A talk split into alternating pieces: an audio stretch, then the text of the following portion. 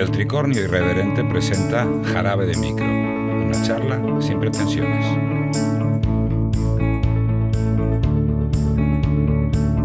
Hola a todos, bienvenidos a un Jarabe de Micro más, el primero de la tercera temporada y hoy contamos con Iván Sánchez Guinaldo, que es autor de Sombras Silenciosas, editado por Obscura Editorial, y con él vamos a charlar largo y tendido de su libro y de más cosas. Hola Iván, ¿cómo estás? Hola Carlos, muy, buenas tardes. Estoy encantado de estar aquí en Jarabe de Micro y nada, deseando que mantengamos una conversación interesante. Yo eso espero, eso es lo que, lo que pretendo. Sin más, ya para entrar fuerte, ¿quién es Ethrin? Ethrin. Pues Ethrin es quizás el protagonista principal, podríamos decir, de Sombras Silenciosas, y es una vampira, pero sobre todo es una mujer eh, muy poderosa, muy, muy empoderada de verdad. A veces puede resultar cruel, a veces puede resultar justa, pero es una mujer con, con muchos principios y que se mantiene firme sus ideas y que lucha por lo que quiere de verdad. Entonces tú estás haciendo aquí un poco un alegato feminista. Bueno, en parte sí. De hecho, eh, cuando yo empecé a escribir la novela no tenía absolutamente nada claro más que quería que hubiera vampiros y que la protagonista principal fuera una mujer. Y que fuera una mujer, mm, no lo típico que estamos acostumbrados a ver, ¿no? Que empieza la mujer y al final siempre tiene que aparecer un chico salvadora, no. Quería una mujer de verdad con, con dos ovarios bien posicionada y que fuera toda la novela. Y eso era lo único que tenía claro cuando empecé. Así que en parte sí que puede ser un manifiesto un poco feminista. Sí, yo, vamos, así lo he entendido. Es decir, es una mujer, una vampiresa, nigromante, que no se corta un pelo. No, no, no, para nada. Lo que dice, lo, lo que dice lo hace. Claro, entonces es una cosa que no es, no es muy habitual encontrar en, novelas de, de cualquier tipo, ya sea de ficción o de no ficción y demás, bueno, de no ficción sí puede ser más, más normal, pero en ficción, en fantasía o en ciencia ficción, no, no es muy habitual encontrar este tipo de mujeres, que en el fondo son mujeres normales y corrientes que han llegado a la conclusión de que ellas son las que mandan, en su cuerpo y en su vida. Sí, y sobre todo que son mujeres, quiere decir, mujeres de las que en realidad hemos estado rodeados toda la vida, o sea, son, son nuestras abuelas que tuvieron que tirar para adelante con familias enteras, eh, echándole ahí valor y cogiendo de donde podían la comida y haciendo lo que podían con sus hijos. En realidad es eso mismo, cogido, transportado a la fantasía, amasado un poquito, pero en realidad no deja de ser eso. No deja de ser un personaje así, Ethrin, que es vampira. Sí, es vampira, pero bueno, es vampira como la podía haber hecho. Pirata o cualquier otra cosa. Pirata o violinista, da igual. Sí, sí, sí, no, es que. Yo siempre digo, y lo he repetido alguna vez en, el jarabe de micro, que los autores eh, ponéis conscientemente mucho de vuestras vivencias y subconscientemente creo que más. Bueno, yo la verdad es que no pensaba eso, pero sí que es verdad que a medida que pasan los años y voy escribiendo y voy reflexionando sobre ello, voy pensando que es verdad, que inconscientemente metemos cosas pero, en el inconsciente total, en, lo más profundo, en el cerebro más reptiliano que tenemos. Porque luego a veces yo soy consciente cuando alguien me lo dice, a lo mejor alguien de mi familia que lee algo, alguien que me conoce muy bien, y me dice, joder, esto es totalmente tuyo. Y ahí es cuando me di cuenta, digo, ahí la hostia. Sí, no. coño, no me había dado cuenta ni yo de que había metido eso ahí. Claro, es que yo se lo comento a muchos escritores, muchos compañeros tuyos de editorial y otros de otras editoriales, y, al final llegan, llegan a estar de acuerdo conmigo. Es que tienes razón, es que inconscientemente, por eso digo que conscientemente metes muchas cosas, pero inconscientemente, subconscientemente metes muchas más, que se te escapan, que se te cuelan, que estás haciendo un discurso, en un momento estás escribiendo un capítulo y, automáticamente lo, escribes, pero no, no te estás dando cuenta porque es subconsciente. Es decir, es como si el, el cerebro te, te cogiese el mando eh, y tú no te dieses cuenta y empiezas a escribir, hay cosas que son, son bastante, bastante significativas. ¿Quién es Frank James? Frank James, eh, bueno, Frank James es un personaje que sale ahí en un capítulo, un, un cura, un párroco de una de la catedral de Mistyville, de la ciudad donde vive Ethrin, que está en Canadá, en New Brunswick, Y bueno, pues es un personaje un poquito un poquito turbio, digamos, ¿no? Que se aprovecha de mujeres en desventajas sociales, que necesita ayuda y bueno, pues a cambio de la ayuda él le pide ciertos favores y pues digamos que a Ethrin, por ejemplo, mm, no le parece bien y considera que es merecedor de, de convertirse quizás en alimento.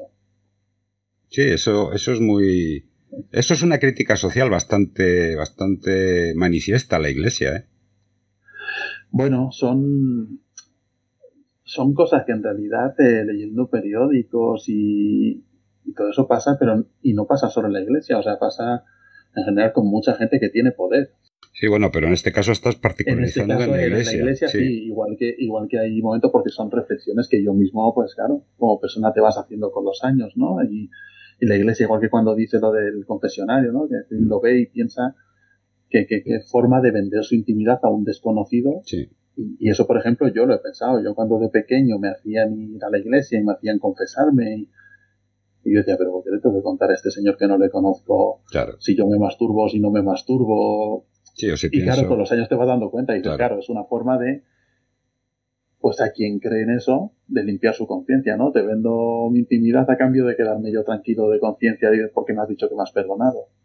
Y un poco lo del padre Frank James es un poco lo mismo. Son cosas que se han visto muchas veces, que existen.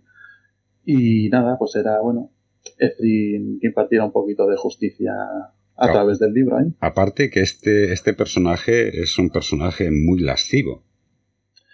Sí, sí, sí, totalmente. Tiene la lascivia a, flor de piel. O sea, es una persona eh, que es, es eh, perverso y aparte lo que hace es aprovecharse de mujeres eh, desfavorecidas. Sí, sí, eso es lo más, eso es lo más eh, perverso. Aprovecha su, su, puesto, claro. su poder, su, sus buenas redes sociales que tienes, pues para, para, para compensar su lascivia. Claro que también no me extraña que sea así, porque eh, yo siempre he pensado que el, que el celibato no puede ser muy bueno. Quiero decir, que hormonalmente tarde o temprano tiene que salir por algún lado. Hombre, yo te digo una cosa, eh, la Iglesia Católica es la única que tiene eh, los hombres y que sean célibes, los sacerdotes son célibes, porque por ejemplo los protestantes tienen su familia y hay mujeres eh, que, ejercen, o sea, que son padres o, o como quieras llamarlo, en este caso madres serían, ¿no? Y son los protestantes tienen asumido de que el, la persona que esté eh, transmitiendo la palabra de Dios no tiene por qué estar célibe, porque ahí te mm. ahorras un montón de, problemas. Solamente los católicos tienen esto.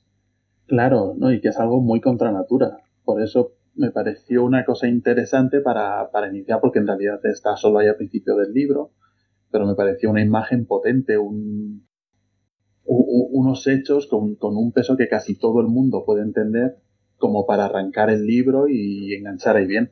Y en realidad es eso, algo que va totalmente contra natura. No me extraña que este hombre pues sea un lastivo total y que hable como habla Ethrin y que se comporte como se comporta. Tiene, tiene un significado particular porque ya de entrada tiras con bala, con, con perdido un lobero, como decimos en mi tierra. Entonces ya vas sentando las, la declaración de intenciones del libro. Vamos a seguir un poco más adelante. ¿Quién es André Bullock?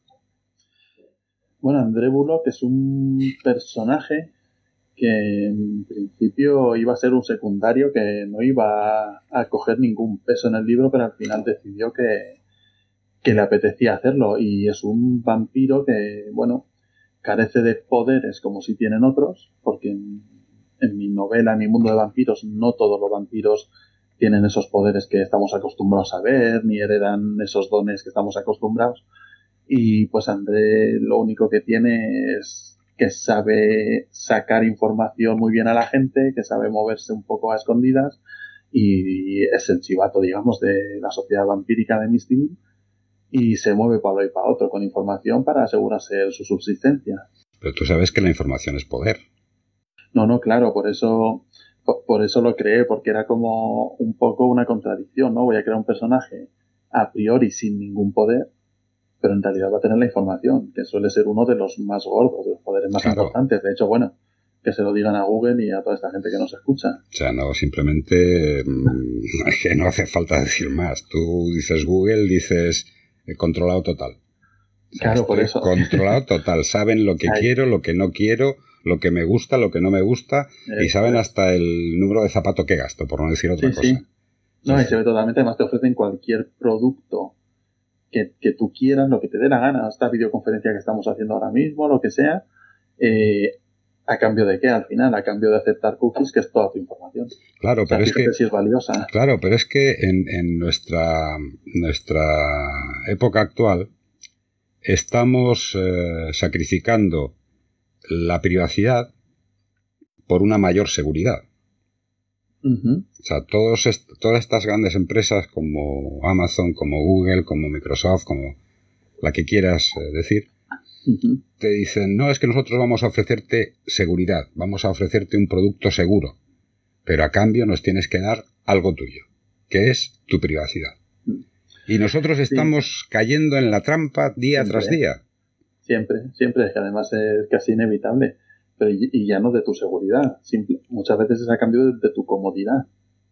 Porque muchas veces es a cambio de te llevo un paquete a casa para que no tengas que ir toda la tienda. Ya, pero bueno. En realidad dices, es comodidad pura y dura, no subirme en un autobús. Eso también te lo hace correos. Mm. Pero no tiene toda la parafernalia detrás. Claro, pero, pero no conlleva todo lo demás. Pero claro, correos te, hasta te cobran unos gastos de envío que muchas veces estas empresas no te los cobran. Sí, pero vamos a ver, pero no te, no te cobran los gastos de envío, pero te incrementan el precio. Sí, te incrementan el precio y luego lo que sacan vendiendo tus datos a otras empresas. O sea, eso, el negocio. Por eso la, importancia de, la información está ahí, que en realidad es, es, muy, muy, muy poderosa. Sí, que es, es, que el negocio no es vender libros o vender aparatos electrodomésticos o de informática o tuercas o tornillos o destornilladores. El negocio es que tengo unos datos tuyos, tus datos personales, tu tarjeta de crédito, tu teléfono, tu dirección, todo eso lo vendo. Todo. Sí, sí y sacan, yo creo que sacan mucho más vendiendo esos datos que lo que mm. saquen de compras, porque por ejemplo, tú compras al año eh, 10 euros o 20 euros o 30 euros, y tienes el Prime, el Amazon Prime, no tienes gastos de envío, pero son 20, 30, 50, 100 euros. ¿Eso qué significa de ganancia? Hombre, hay muchísimos clientes en el mundo. Sí, son, muchos millones. Sí, pero... date cuenta de una cosa, que con lo que más ganan es vendiendo los datos. Google, ¿cómo te crees que gana dinero? No, no, yo lo tengo clarísimo. O sea, yo nunca he visto cifras, no puedo decir, he visto estas cifras, he visto, y sé que es así, pero vamos a ver. Yo, pues Google, eh, YouTube, todas estas cosas, cuando, desde que empezaron, es como, vamos a ver si esto funciona, tienen que estar sacando dinero por detrás con algo. claro, a mí me lo están ofreciendo todo gratis. Claro, mira, es que hay una. hicimos un, un programa, un tricornio irreverente, no me acuerdo exactamente en qué fechas, en el que se dijo lo siguiente: si una cosa es gratis, ¿Qué pasa? Bueno, yo es que eso tengo un amigo que es informático, mm. se dedica a la seguridad informática, y él desde siempre nos decía, nos decía, si algo es gratis, ten claro que el producto eres tú. Ahí estamos. Nos lo, lo decía así siempre, Eso es, porque a ti no te cuesta, pero lo que estás vendiendo con lo que hacen negocio las compañías estas tan mega, mega gordas, lo que hacen es que tus clics los venden. O sea, tú haces un clic una cosa, a otra, a otra, a otra, y eso lo venden. Van haciendo un récord de todo lo que tú estás, eh, de todas tus preferencias, y automáticamente, si tú das mucho a coches, automáticamente estás jodido, porque te vienen mm, anuncios de coches todos los del mundo. Oiga, que yo no quiero esto, no, no, que es que usted ha dado 10 veces a coches de distintas marcas, pero te viene uno de una marca concreta. O por ejemplo, eh, yo como veo muchos libros, automáticamente me bombardea Google, Amazon, todo el mundo. Este libro, este otro, este otro, este otro. Vamos a ver. Yo porque tengo que tener una información por, por, el jarabe de micro y por el tricornio. Pero un ciudadano normal y corriente lo bombardean con otras cosas. A lo mejor hay un manitas de, de la casa que hace cosas de bricolaje y automáticamente le bombardean con sierras de calar, con destornilladores eléctricos y con, y con historias que, que dice el tío, ¿y esto por qué? Sí, sí, bueno, incluso pasa con, sin, sin, que tú busques nada en Google, simplemente con tener el teléfono encima, como nos están escuchando. Sí, sí, sí. Eh, de hecho, es que hace poco en el trabajo nos pasó una conversación que tuvimos, tal, pues con unas compañeras empezaron a hablar de zapatos, de no sé qué, y se alargó un poco la conversación esa de zapatos. Mm. pues al rato cuando empezamos a entender nuestros móviles, a ver cosas, pues yo miraba el periódico y me salían anuncios de zapatos y zapatillas. Hmm. Y otra compañera miraba cosas y le salían también. Y ya caímos dijimos, hostia, que hemos estado hablando antes de zapatos. Y simplemente el móvil en la mesa delante de nosotros hablando, pues ya pues, nos cazó. Lo que podemos hacer para, para, con muy mala leche, es decir, bomba, presidente, atentado y demás, para que cojan y, y, nos vengan. No, pero vamos a ver, ya, ya hablando en serio. Eh, actualmente eh, yo creo que se ha dado un caso muy, muy, muy significativo, que Internet empezó como, como siendo eh, o como queriendo ser la sociedad de la información, en la cual todo el mundo tendría la información al instante y tendría eh, tendría mucha mucha capacidad de decisión con respecto a esa información porque la tendría en el momento. Se produce un atentado o se produce un hecho eh, por ejemplo, la muerte de la reina Isabel II, que a mí no me importa un pimiento, pero nos han invadido con, con la reina Isabel II, que esté donde esté, que se lo pase bien y se acabó. Pero ¿qué pasa? Eh, todas estas cosas se han ido transformando desde que empezó eh, una, la versión más, eh, más digamos así, más en pañales de Internet, cuando cogieron ARPA, ARPANET, que era una, una red militar, y la convirtieron en Internet, entonces, cuando hicieron el HTML 1.0, empezaron con la World Wide Web y todo esto. Entonces, de ese tiempo ahora ya hemos dejado la sociedad de la información para convertirnos en la sociedad de la opinión. Sí, bueno. Sí, sí, totalmente cierto. Y además de, de opinión y de, y de falsas informaciones y falsas opiniones pagadas también. Por ejemplo, solo hay que abrir Twitter, por ejemplo, y, o Facebook o cualquier cosa de estas y te hinchas a leer bulos, pero, pero bulos que sabes que son falsos ¿eh? y la gente no para de repetirlos y salen eh, 100.000 personas por ahí que no sé si son robots, si son, si son personas o que te repiten lo mismo como si fuera una realidad. Sí, ya la información yo creo que ha quedado relegada a un, a un plano muy, muy, muy pequeño de Internet y que hay que saber buscar muy bien. Claro, es que si no buscas bien, entonces te vas a encontrar con bots, con controls y con todo esto y vas a sacar una, una conclusión o vas a sacarte unas, unas eh, ideas que no son, que es, es todo, todo basura. O sea, yo lo considero basura porque yo veo en Twitter algunos, algunas cuentas que digo, pero es que esto, vamos a ver, esto cómo puede ser. ¿Cómo puede ser que esté diciendo esta burrada el tipo? Cuando otra... es increíble y sin ninguna... Y sin ningún pudor. y, pero y sin que le pase nada, que porque hay gente que dice barbaridades sí, sí, sí. Y dices, coño, es que no pasa nada, y es que ni Twitter cierra su cuenta, ni nada, da igual, puedes decir lo que quieras prácticamente. Yo lo que te digo es que la cosa está fastidiada, pero vamos a seguir con tu libro. Yo no sé quién dijo esto en tu libro, dímelo. La dualidad que percibía de las religiones Amor, odio, paz y guerra, placidez y miedo. Esto creo que lo dijo.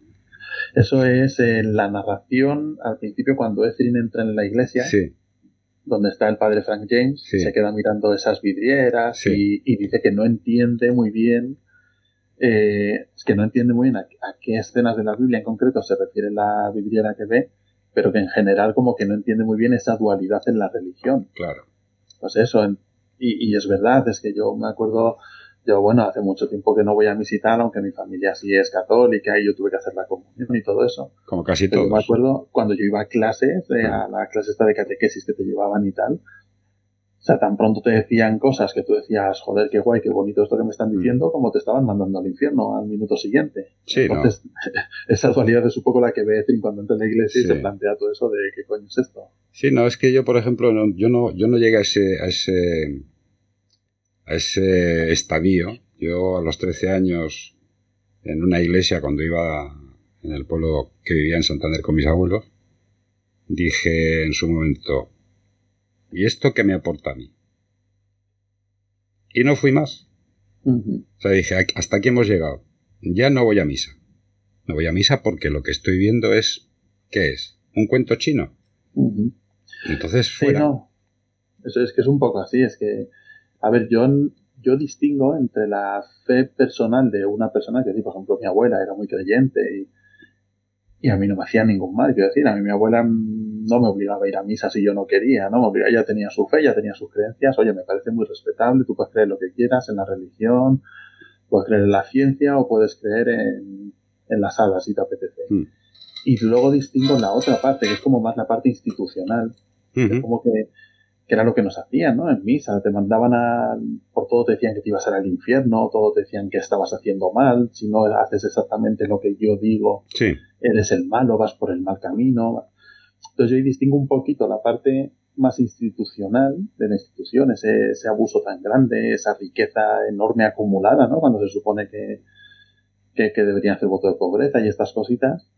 Y luego la parte de la persona, del individuo que tiene esa creencia, pues bueno, oye, me parece muy bien, si a ti te ayuda a vivir mejor tu creencia, a mí no me molesta. Mientras no me obligues a mí a que yo la tenga. Sí, no, pero es que hay una cosa que hay que diferenciar, que eh, para mí es fundamental. Eh, toda persona tiene derecho a pensar como quiera. Mm. Hay lo que se llama el hecho religioso, que una persona cree en lo que sea, y eso es muy respetable. Y también estamos otros que no creemos en esas cosas. Creemos en la ciencia, creemos en, en otras cosas. Pero a mí lo que me fastidia es que eh, las personas que extrapolan su hecho religioso, su necesidad de, de tener esas creencias o su necesidad de, de creer en algo en el más allá, lo utilicen como medio político. Es decir, que haya partidos políticos que hayan, eh, se hayan apropiado de ese hecho religioso para empezar a soltar basura por la boca. Bueno, ya, es que ahí ya hablamos de otra. Los políticos ya es que es otra raza totalmente distinta. Claro, es que, claro, claro, pero. Es que ahí ya, es que son capaces de coger cualquier cosa con tal de lograr lo que, lo que ellos quieren. Les da igual. Sí, pero. Les da igual 880, les da igual. Pero es que nosotros tenemos que tener, creo yo, un poco la, la capacidad de discernimiento para mandarlos a freír espárragos, a los malos políticos. Sí, deberíamos tenerla, pero en general no se tiene, pero es también un poco por lo que hablábamos antes, de si, si la gente se cree, yo que sé, cualquier barbaridad que se suelta en Internet de, de cualquier persona, da igual, puede ser un político, pero puede ser un, cualquier famoso, que tú puedes ir a comprobar si de verdad ha dicho eso en esa entrevista no lo ha dicho, pero nadie va a comprobarlo. La gente se queda ciega a lo que le dicen y yo creo que con los políticos pasa un poco igual. La gente, yo tengo la sensación de que aquí, mm, no sé si es en general en todo el mundo, ¿no? Pero como que aquí la gente vota un partido político como va el fútbol, ¿no? O sea, yo tengo esta camiseta hmm. y tengo que ser de esta camiseta a muerte. Me da igual lo que diga, me da igual lo que haga, me da igual. Sí. entonces, no sé, yo tengo la sensación de que ahí la, eso que tú dices, que deberíamos ser un poquito consecuentes, un poquito coherentes y valorar y mandar al carajo al político malo, yo creo que no se hace porque aquí esto se lleva como a la camiseta del partido de fútbol. Yo soy de tal Este, este es el mío y es el bueno siempre. Son mis colores y con ellos a muerte. Entonces, así vamos. ¿Quién es Henrik Schriever? Henrik Schriever es, eh, bueno, un, un pintor, para mí posiblemente el personaje más entrañable del libro, que bueno, pues ha sido un poco disoluto en su vida, ¿no? Un poquito, tiene un pasado un poquito oscuro, no ha sido muy buena persona que digamos, de hecho se ha portado bastante mal, sobre todo con su mujer. Mm. Pero en el momento en el que empieza el libro es un señor más mayor y, y carga una de las cosas que yo creo que es lo peor que puede llevar una persona encima, que es la culpa que creo que es la losa que más te puede pesar. Y Henry, que en este momento está totalmente arrepentido de todo lo anterior que ha hecho, no se lo puede quitar de encima, no se puede sacudir esa culpa y se desvive por cuidar a su mujer. Y para mí es un personaje muy, muy entrañable, porque además Henry pues, se ha metido en una situación sin comerlo ni beberlo eh, bastante peligrosa con ciertas personas de libros que no quiero destripar mucho. No, ni se van a destripar en ningún momento porque hay una cosa muy clara, que se compren el libro los oyentes y que las averigüen. Pero yo creo una cosa, que Henrik no, no ha llegado a, redimirse. Eh, no, no ha llegado, porque él todavía está en... Henrik está enclavado en el momento en el que tú te das cuenta de que has hecho algo malo, hmm. te arrepientes de ello pero, pero no, no avanza, o sea, se ha quedado en ese momento, se ha quedado con esa losa encima mm. y no es capaz de hacer una redención. Y, y de hecho su, se desvive tantísimo con Marianne intentando buscarla, intentando pensar que en algún momento llegará, pero, pero el hombre no, no se quita esa losa de encima ni, ni a paros. Y para mí es un personaje, ya te digo, muy, muy, muy entrañable. Es un personaje que yo cuando lo escribía, uff, había momentos que tenía que parar porque me parecía muy dura su, existencia.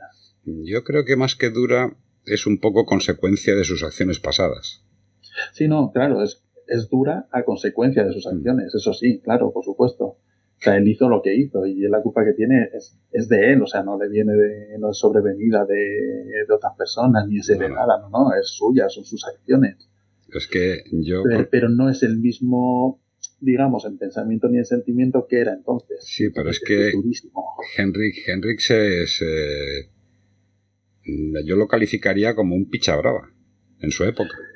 Sí, no, no, en su época lo fue. Fue un fiestero, un picha brava, se desbocó absolutamente, se dejó llevar por, por, las mieles del éxito, ¿no? Como se suele decir. Y se dejó llevar hasta el punto de, pues eso, de olvidarse de, de, todo lo demás, de su familia real, de todo. Pero ahora mismo él ya no es ese señor.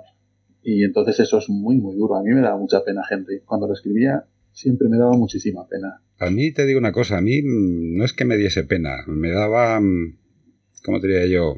Un poco una, una sensación de, de malestar desagradable, o sea, como de disgusto, de decir, porque en el fondo lo extrapolaba a mí, como yo creo que cada, persona debe extrapolarlo a sí mismo. Y si yo hubiese sido como esta persona, ¿cómo sería ahora?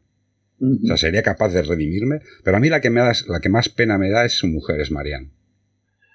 Claro, bueno, es que Marianne es es, buena por todos lados, es buena por donde lo mires y a ella sí que le ha sobrevenido lo que, le ha sobrevenido. ella sí que no tiene culpa, no se busca nada. Yo he entendido que, que Marianne lo que tiene es eh, un Alzheimer galopante. Bueno, no, Más o menos. no quise, no quise nombrarlo, hmm. pero sí, sí, bueno, un Alzheimer con demencia senil, y, pero bueno, sí, no, no, en la novela no se nombra, no quería poner un nombre en concreto porque pero sí, por ahí anda la cosa. Lo que pasa es que ella también, en ese sentido, digamos que sufre menos que Henry. Claro. Porque ella no es consciente. Ella cuando está bien, está con el Henry perfecto, hmm. y cuando no está bien, ella se ha ido. El que se queda ahí con un cuerpo que no es su mujer es él. Sí, es que, es que yo pienso que el, Alzheimer o cualquier enfermedad mental, pero concretamente el Alzheimer, en el que tienes momentos de lucidez y momentos en que te has ido, en que eres otra persona, o sea, que tu, persona ya no es, o sea, tu mente ya no está, eso mm, no es duro para el que lo sufre, porque en el fondo se va y no se da cuenta, no es consciente de ello. Pero lo que es una losa, una piedra enorme encima del pecho que te ahoga, que te, que te, que te aplasta, es para las personas que están viviendo con esa, con esa, con ese enfermo de, de Alzheimer. Es, es, es demencial, es una, es una, una cosa que, que han tratado algunos autores eh, que han hecho jarabes de micro y que todos han coincidido conmigo en que es terrible. Sea, es una cosa que no, no se puede entender hasta que tengas a alguien en tu familia con ese, con ese problema. Es, es devastador.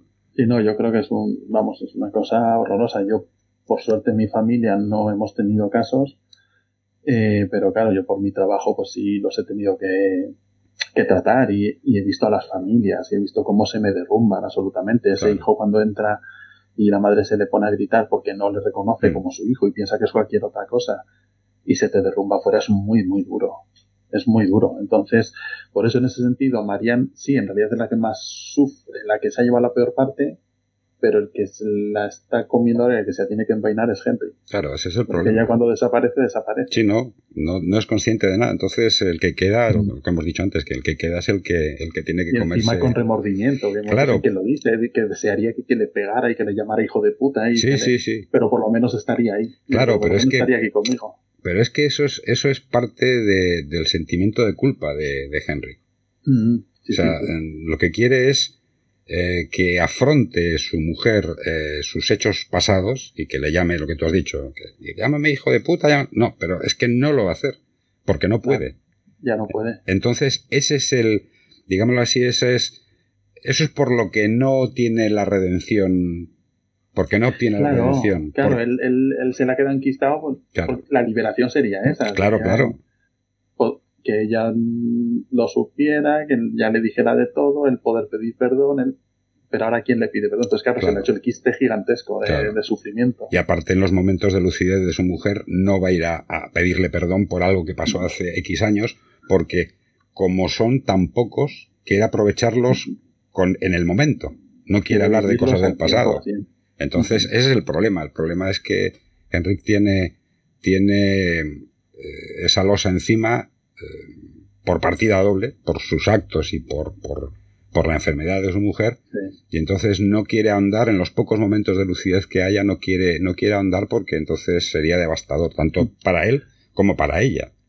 No, no, claro, él ahí lo que quiere es disfrutarla, porque es cuando la tiene realmente, es solo en esos pequeños momentos la tiene. En el resto del tiempo es como si tuviera una carcasa vacía, pero no, pero no es su mujer. Porque en realidad digamos que cuando, cuando pierdes la mente, sea un Alzheimer o sea... Cualquier cosa. No que decirte, una persona que le entra un brote psicótico y que está fuera de sí, en, ese momento en realidad no, no, es la persona que tú conoces, no es la persona que ellos son. En ese momento son otra persona, son... Y eso es muy duro, claro. Yo creo que es la parte, para mí, quizá junto con Aston un poquito, pero la parte más tierna de todo el libro, la más humana, yo creo que son Henrik y Marianne. No estoy muy de acuerdo contigo. Estoy de acuerdo en que son, tienen, tienen una relación muy humana, son, son, son eh, emociones viscerales eh, puestas encima de la mesa y tienen que, lidiar con ellas, pero creo que Aston, que es un personaje que tocaremos luego, y Etrin también tienen una relación muy humana. Sí, no, no, no, no digo que no la tengan, o mm. sea, sí, tienen una parte muy humana, pero yo tengo cierta debilidad por gente eso, eso es otra cosa. Eso es otra cosa, pero no circunsiva solamente. Porque, a nivel de, a la hora de escribir eran quitando algún momento de Aston y tal, pero eran los que más me ponían los pelos como escarpias, de tener que parar un momento y decir, uff, para, para, que esto es muy duro. A mí lo que Henrik me, me, me sugiere es un poco el típico pringao, pero por hechos que ha cometido en un pasado. O sea, llega a ser el, típico tío que es un pringao porque mm, tiene que hacer cosas que no le apetecen, tiene que hacer cosas que no quiere, tiene que hacerlo por dinero, porque es su única, eso ya lo verán en el libro cuando lo lean nuestros, nuestros oyentes, solamente puede hacer cosas que le, que, le, dan dinero. Es decir, está, como dijo, como dijo no sé quién fue, está en la mierda. Sí, sí, sí, no, totalmente. Además es que lo hace solo por eso, solo por dinero, porque el dinero es lo que le permite seguir cuidando bien a su mujer. Sí. Punto. O sea, no, no, no tiene más aspiración en la vida que esa. Entonces, en realidad, él, en, en ese sentido, la parte esta de lo que hace por dinero, que, que quien lo lea lo sabrá, eh, él se siente como si, si, se estuviera prostituyendo. Sí, no, pero es que esa, ese, ese sentimiento de prostitución yo creo que no le queda más remedio que hacerlo. No, no, no, claro, no, no tiene más opción. Es, no tiene más opción. Claro. Pero se le añade a lo que ya tiene él, que encima se siente sucio porque no, no, o sea, él siente que está prostituyendo su arte, su, su don con la pintura. Sí, pero es que mm, ¿quién no se prostituye hoy en día? Bueno, sí, sí. Cuando hay dinero, ¿quién no lo hace? No, no, si al final si lo miramos de una forma u otra, que decir, lo que es que hay gente que lo puede llevar mejor, gente que no, pero sí, hay mucha gente que, incluso escritores, por ejemplo, que escriben simplemente por encargo, que yo, por ejemplo, pues bueno, es algo que respeto, pero que jamás podré compartir, porque yo no me imagino que a mí me digan mañana, pues escribo una novela romántica, que, es un género que yo no controlo, que yo no manejo, que no me sale, pues yo no me imagino escribiendo algo simplemente porque me digan te pago por escribir esto. Pero es que bueno, hay gente que sí lo hace. Hay muchos que lo hacen.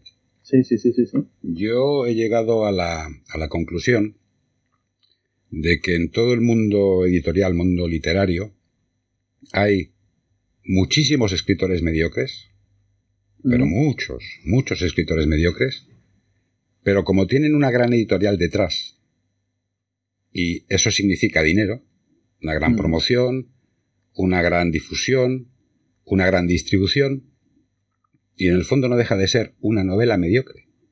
Y en cambio, otros que son fantásticos tienen una distribución muy normalita, tienen eh, una promoción muy normalita, y entonces llegas a la conclusión que dices, es que todo está por dinero. Eso ya lo sé yo, que está todo por dinero, pero te haces la pregunta, ¿en el mundo editorial también es todo por dinero?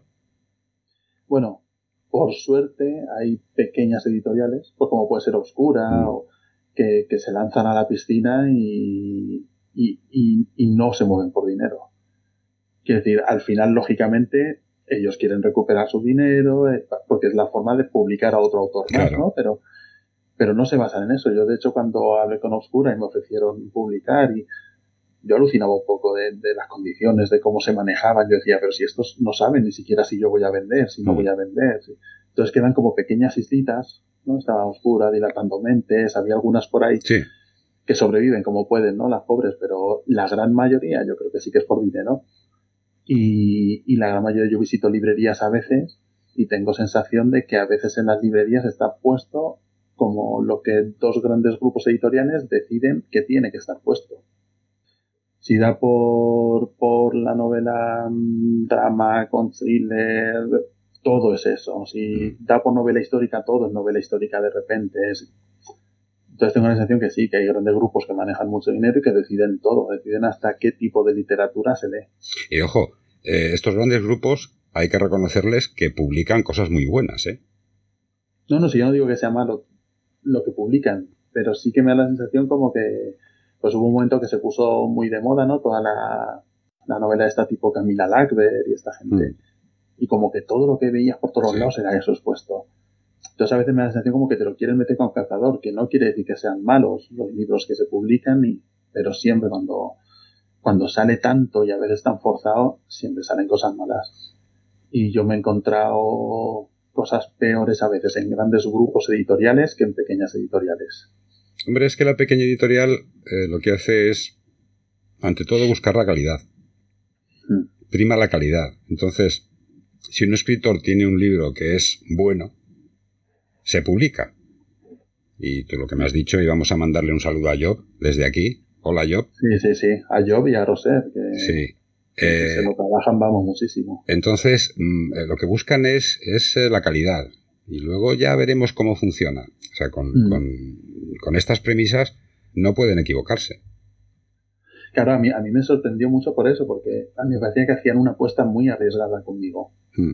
Con, ya no solo con, el contrato que me ofrecen, sino la, el trato que le dan al libro. Le, le ponen un mimo de tanto en revisiones, empezando desde la que hicimos con Cristina Caro al principio, como luego la calidad de la impresión, lo que, lo que miman la cubierta, todo, todo me parece una pasada, la distribución. La cubierta. yo decía, yo decía, joder, esto es muy arriesgado. Sí, no, la cubierta tiene un diseño fantástico.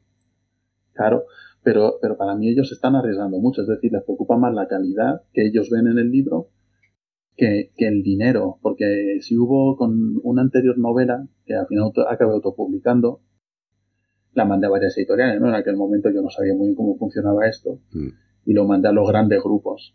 Recibí respuesta de, muy pocos, pero uno de ellos me ponía que, bueno, que le había gustado lo que habían leído, pero es que ahí ese guinaldo no le conocía a nadie. Claro. ¿Sabes? Entonces es un poco la diferencia, ¿no? Aquí les gusta y dicen, venga, pues me arriesgo, y en el otro lado les gusta y dicen, ya, pero no te conoce nadie. No eres un youtuber. Ya, no. ¿Y, por qué? ¿Y por qué firmas con IS Guinaldo? Es una cosa que me, que me llama la atención. Pues porque, bueno, al principio barajé varias opciones. ¿eh? Barajé Iván Sánchez, pero ya había un futbolista y un actor. Entonces como que pensé que iba a quedar muy tapado ya con mm. tanto Iván Sánchez. Después pensé en poner Iván S. Guinaldo o tal. Pero bueno, al final probando combinaciones, Mm, esta me gustó, hablé con ciertas personas cercanas a mí, nos gustó a todos y así además le daba un poco de peso a Guinaldo, que es eh, el apellido familiar por parte de mi madre y pues es algo que nosotros consideramos que nos representa mucho esa parte, es un, es, un apellido muy, está casi extinto, hay muy pocos, y entonces dije, pues mira, me parece bien darle el peso a Guinaldo, mm. Pero fue después de, varias pruebas. Ya. Yo te digo una cosa, yo invertí mis apellidos, en el juzgado y me puse del barrio, que era, que era el de mi madre, y el segundo lo dejé el de mi padre, que era el, primero que yo tenía. Entonces, mm, sinceramente, a mí me ha gustado el, el, cambio, ¿no? Es decir, oye, pues es un apellido que tienes, que tiene, que no es raro. O sea, perdón, que es raro porque solamente estamos 9.000 personas que tengamos mi apellido.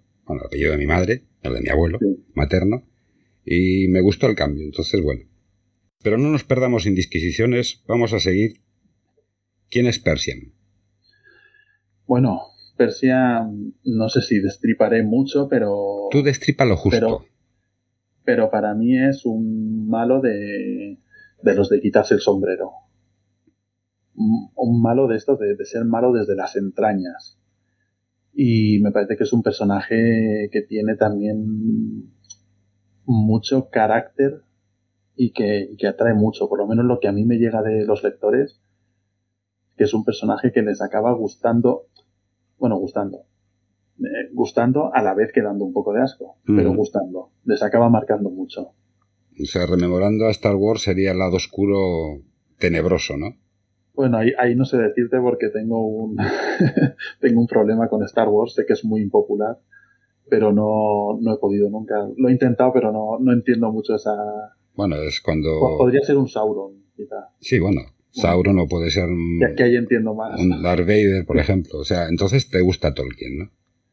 Eh, bueno, Tolkien me gusta, El Señor de los Anillos, tengo por leerme mucho, tengo por leerme El Hobbit, tengo por leerme Silmarillón, este tipo de cosas. Ya estás tardando.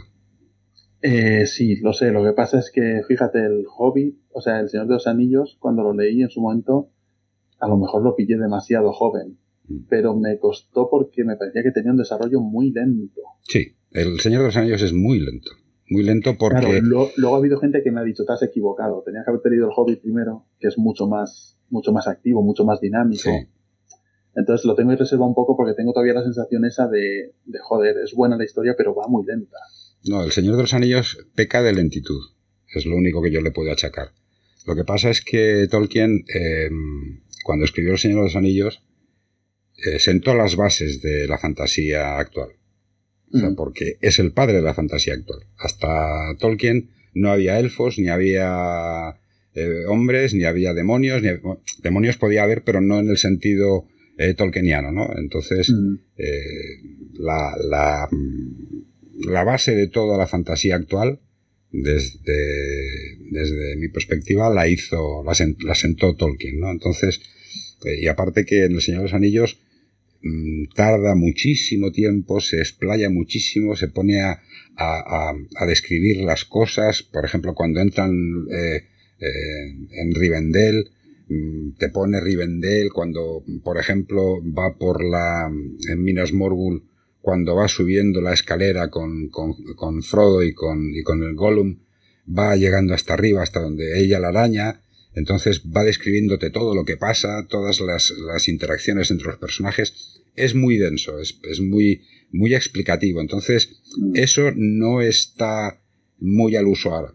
Ahora tiene que ser rápido, tiene que ser, pues sí, va esto aquí, no sé qué, esto, esto, esto, esto, y ya está, y se acabó ya. Llegó arriba. No, es que ha tardado varios días en subir las, las escaleras. Es que ha, ha habido mucho, mucha relación entre los personajes ha habido muchas cosas.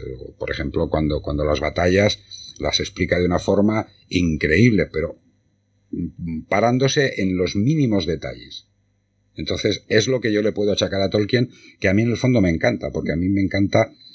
Yo te digo una cosa, yo un libro cuando lo leo me hago una, una composición mental.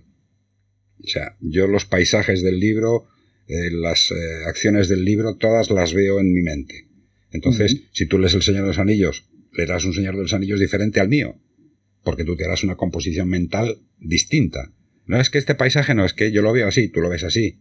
Entonces, eso es lo que, lo que me gusta de... Sí, bueno, yo creo que eso en la lectura en general... Sí, eso es lo pienso, que, el, escritor pone un 50%, pero que el otro 50% va, va de quien lo lee.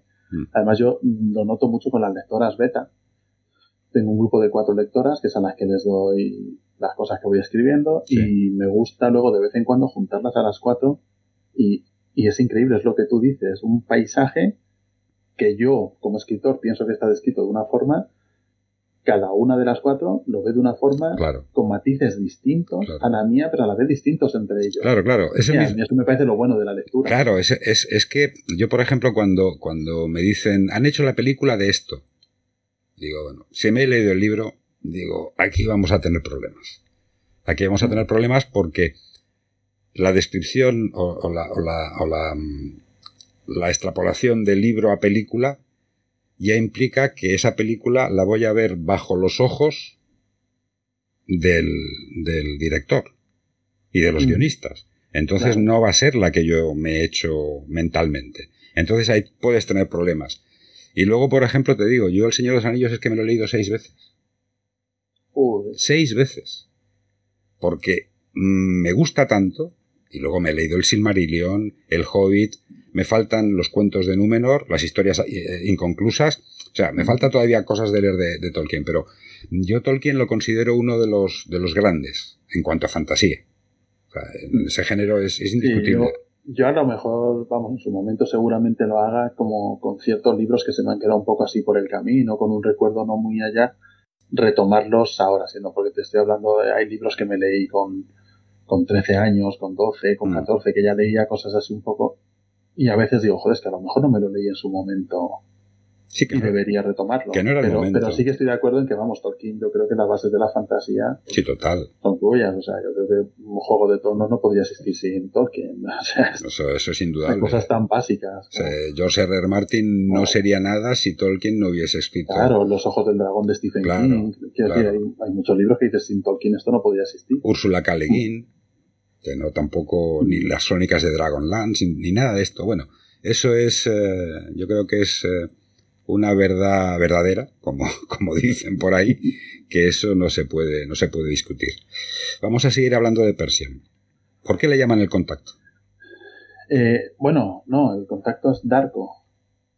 Espérate, entonces tengo malos apuntes. El contacto es Darko. Pues Darko. Vamos a hablar de Darko. que, trabaja para Persian. Sí, sí, sí. Es el, intermediario, digamos, el, la persona que Persian envía eh, a Henry para hacerle ciertos encargos que quiera hacer. Y pues nada, el arco, otro personaje, pues que al principio le pasó un poco como André, ¿no? no tenía pensado darle un peso grande en la novela, pero al final lo fue cogiendo. Me salió un tío carismático que, me fue gustando un poco cómo, cómo funcionaba y, y yo creo que se ha quedado como uno de los grandes personajes de, Sombras Silenciosas. Sí, pero ese personaje, Darko, es un poco cabroncete, ¿eh? Bueno, pero lo es a la fuerza, digamos, ¿no? Eh, le, pasa un poco como a Henry, que lo de que viene de, ser un hijo puta, ¿no? Ha llevado una vida por ahí turbia, pero ahora como que está un poco cogido por los huevos, ¿no? No, no, le queda mucho más remedio, yo creo, que o ser cabrón haciendo su trabajo, mm. porque en realidad es el trabajo que, tiene que hacer, o, o atenerse a las consecuencias. Sí, que, venga Persian con la rebaja. Eso es. Entonces yo, yo creo que a Darko no le queda mucho más remedio. Sí que es duro, es frío, es, es muy áspero, el tío es una lija, es... Pero luego yo creo que es un tío que tiene cierta conciencia, aunque a lo mejor está un poquito escondida y le cuesta sacarla, pero que luego tiene cierta conciencia y tiene ciertos miramientos. De hecho, hay momentos en el libro en que con Henry, por ejemplo, los tiene. Sí, pero... Tiene ciertos miramientos a lo mejor inesperados, porque le ves como un cabrón, le ves como un cabrón, le ves como un cabrón y de repente hay momentos en los que delante de Persian incluso hace pequeñas trampas para protegerle un poco. Sí, pero yo creo que eso está provocado precisamente por, por el asco que se da. Es decir, Darko yo he visto que se da un asco tremendo porque tiene que hacer cosas que no quiere, está obligado por, por su jefe y su jefe es el mal puro. Es, es la mm. maldad por eh, per se, o sea, no, no, hay, no hay otra forma de verlo.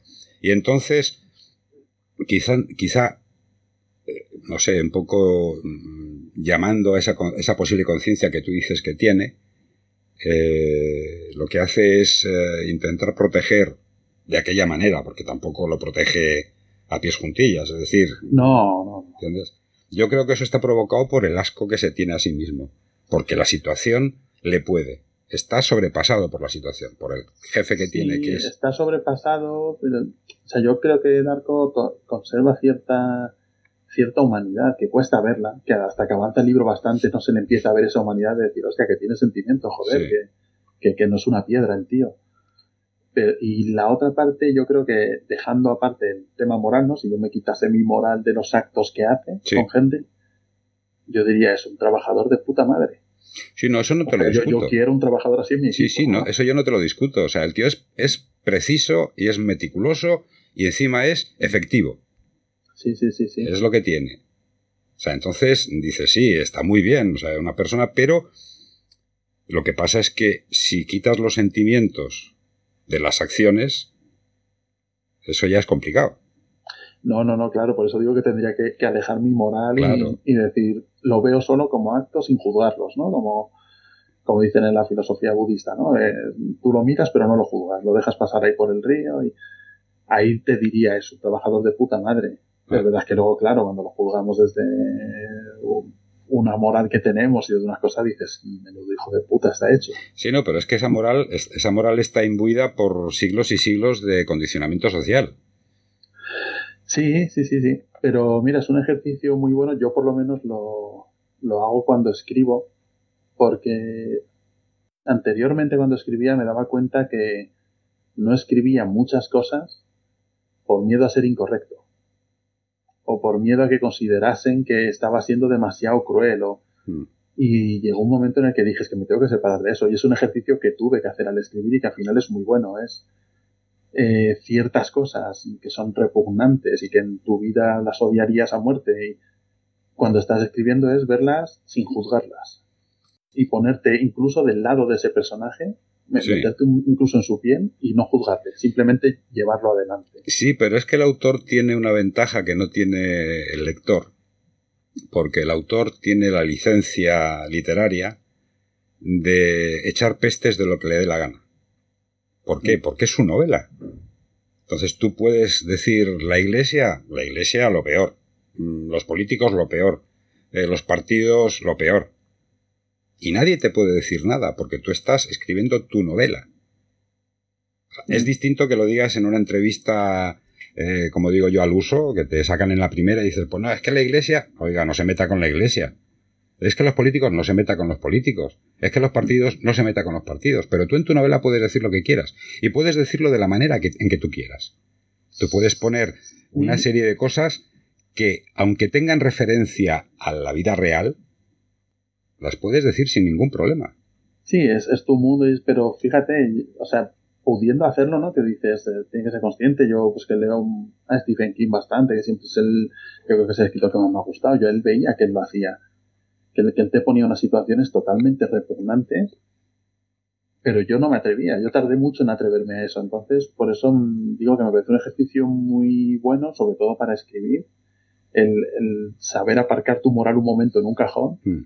Y tirar para adelante y, no ponerte, no ponerte por medio muros ni, porque creo que queda mucho más natural. por ejemplo, en esta novela creo que los personajes, yo por lo menos es con la novela que más satisfecho estoy a nivel de los personajes y mm. creo que es por eso, porque he logrado alejarme de ellos, incluso meterme en su piel y decir, pues bueno, si tengo que ser un cabrón con ellos, tengo que ser un cabrón con ellos.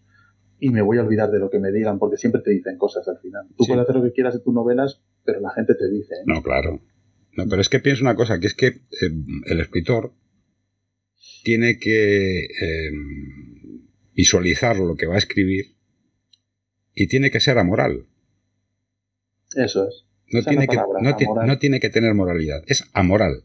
Porque está escribiendo unas cosas que a lo mejor, por la, por la trama de la, de la novela, mm, en la puñetera vida lo haría, o sea, porque son repugnantes o son, son viciosas o son perversas, pero él lo tiene que escribir porque su personaje es así. Entonces tiene que verlo desde un prisma amoral. Es decir, es como, como si el escritor fuese un narrador y no tuviese parte, arte ni parte en el entuerto. Es decir, yo cuento las cosas, pero no son, no son, no son mis pensamientos, no es mi moralidad. Y eso es muy difícil, ¿eh? Es, es muy difícil. ¿eh? Vamos, yo ya te digo, a mí me costaba horrores eso. Siempre era como, ¿qué van a decir? ¿Qué van a pensar? ¿Van a creer que yo soy no sé qué? ¿Van a creer...? Y, pero al final tienes que hacerlo. O sea, al final sí, yo creo que si al final quieres escribir bien y personajes reales, mm. porque las personas reales somos así, o sea, hay, hay gente buena, hay gente mala, hay gente hija de puta hasta el extremo, hay gente que hace cosas malas en un lado pero que con otras personas se comporta muy bien, que eh, hay de todo y para llegar a eso tienes que ser amoral. Me ha gustado mucho la palabra esa porque creo que es exactamente la que, que. Es lo que entiendo, ¿no? Entonces tú simplemente eres un transcriptor de un personaje que tiene vida propia. Tú transcribes lo que, lo que le pasa a ese personaje, que es, que es difícil, ya lo sé, es que eh, yo, por ejemplo, te digo una cosa, yo jamás podría escribir. ¿Por qué? Porque no he llegado a, encontrar ese equilibrio entre eh, lo que yo pienso y lo que yo escribo. A lo mejor lo puedo conseguir en algún momento, ¿entiendes? Pero no, yo prefiero... Eh, lo mío es la, comunicación. Entonces yo creo que, yo me tengo que dedicar a lo mío y tú a lo tuyo y, el mundo irá mejor dentro de lo que cabe, ¿no? Pero eso es una cosa muy difícil porque el llegar a plasmar en, un, en, un, en una hoja de papel o, con el ordenador, en un, en un procesador de texto, plasmar las ideas, es, es complicadísimo. Eh, a ver, no lo sé yo, yo te diría que no, claro. Yo cuando la gente me dice esto, digo no, pero porque yo lo llevo haciendo desde muy pequeño. Claro. Siempre está escribiendo y para mí es algo natural. Me siento y escribo, ya está, te, cuento lo que sea, me da igual.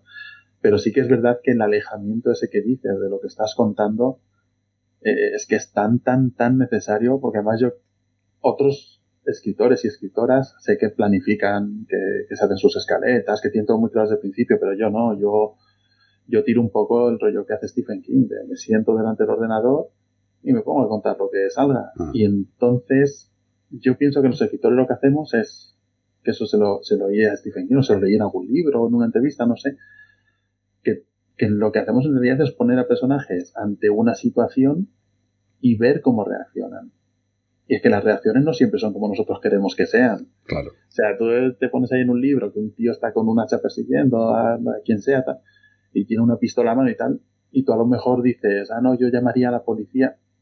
Pero claro, yo llamaría ahora que estoy aquí sentado seguro en mi casa y que no tengo problema. Pero en esa situación, ¿qué haría ese personaje? Yo te digo, te digo lo que yo haría.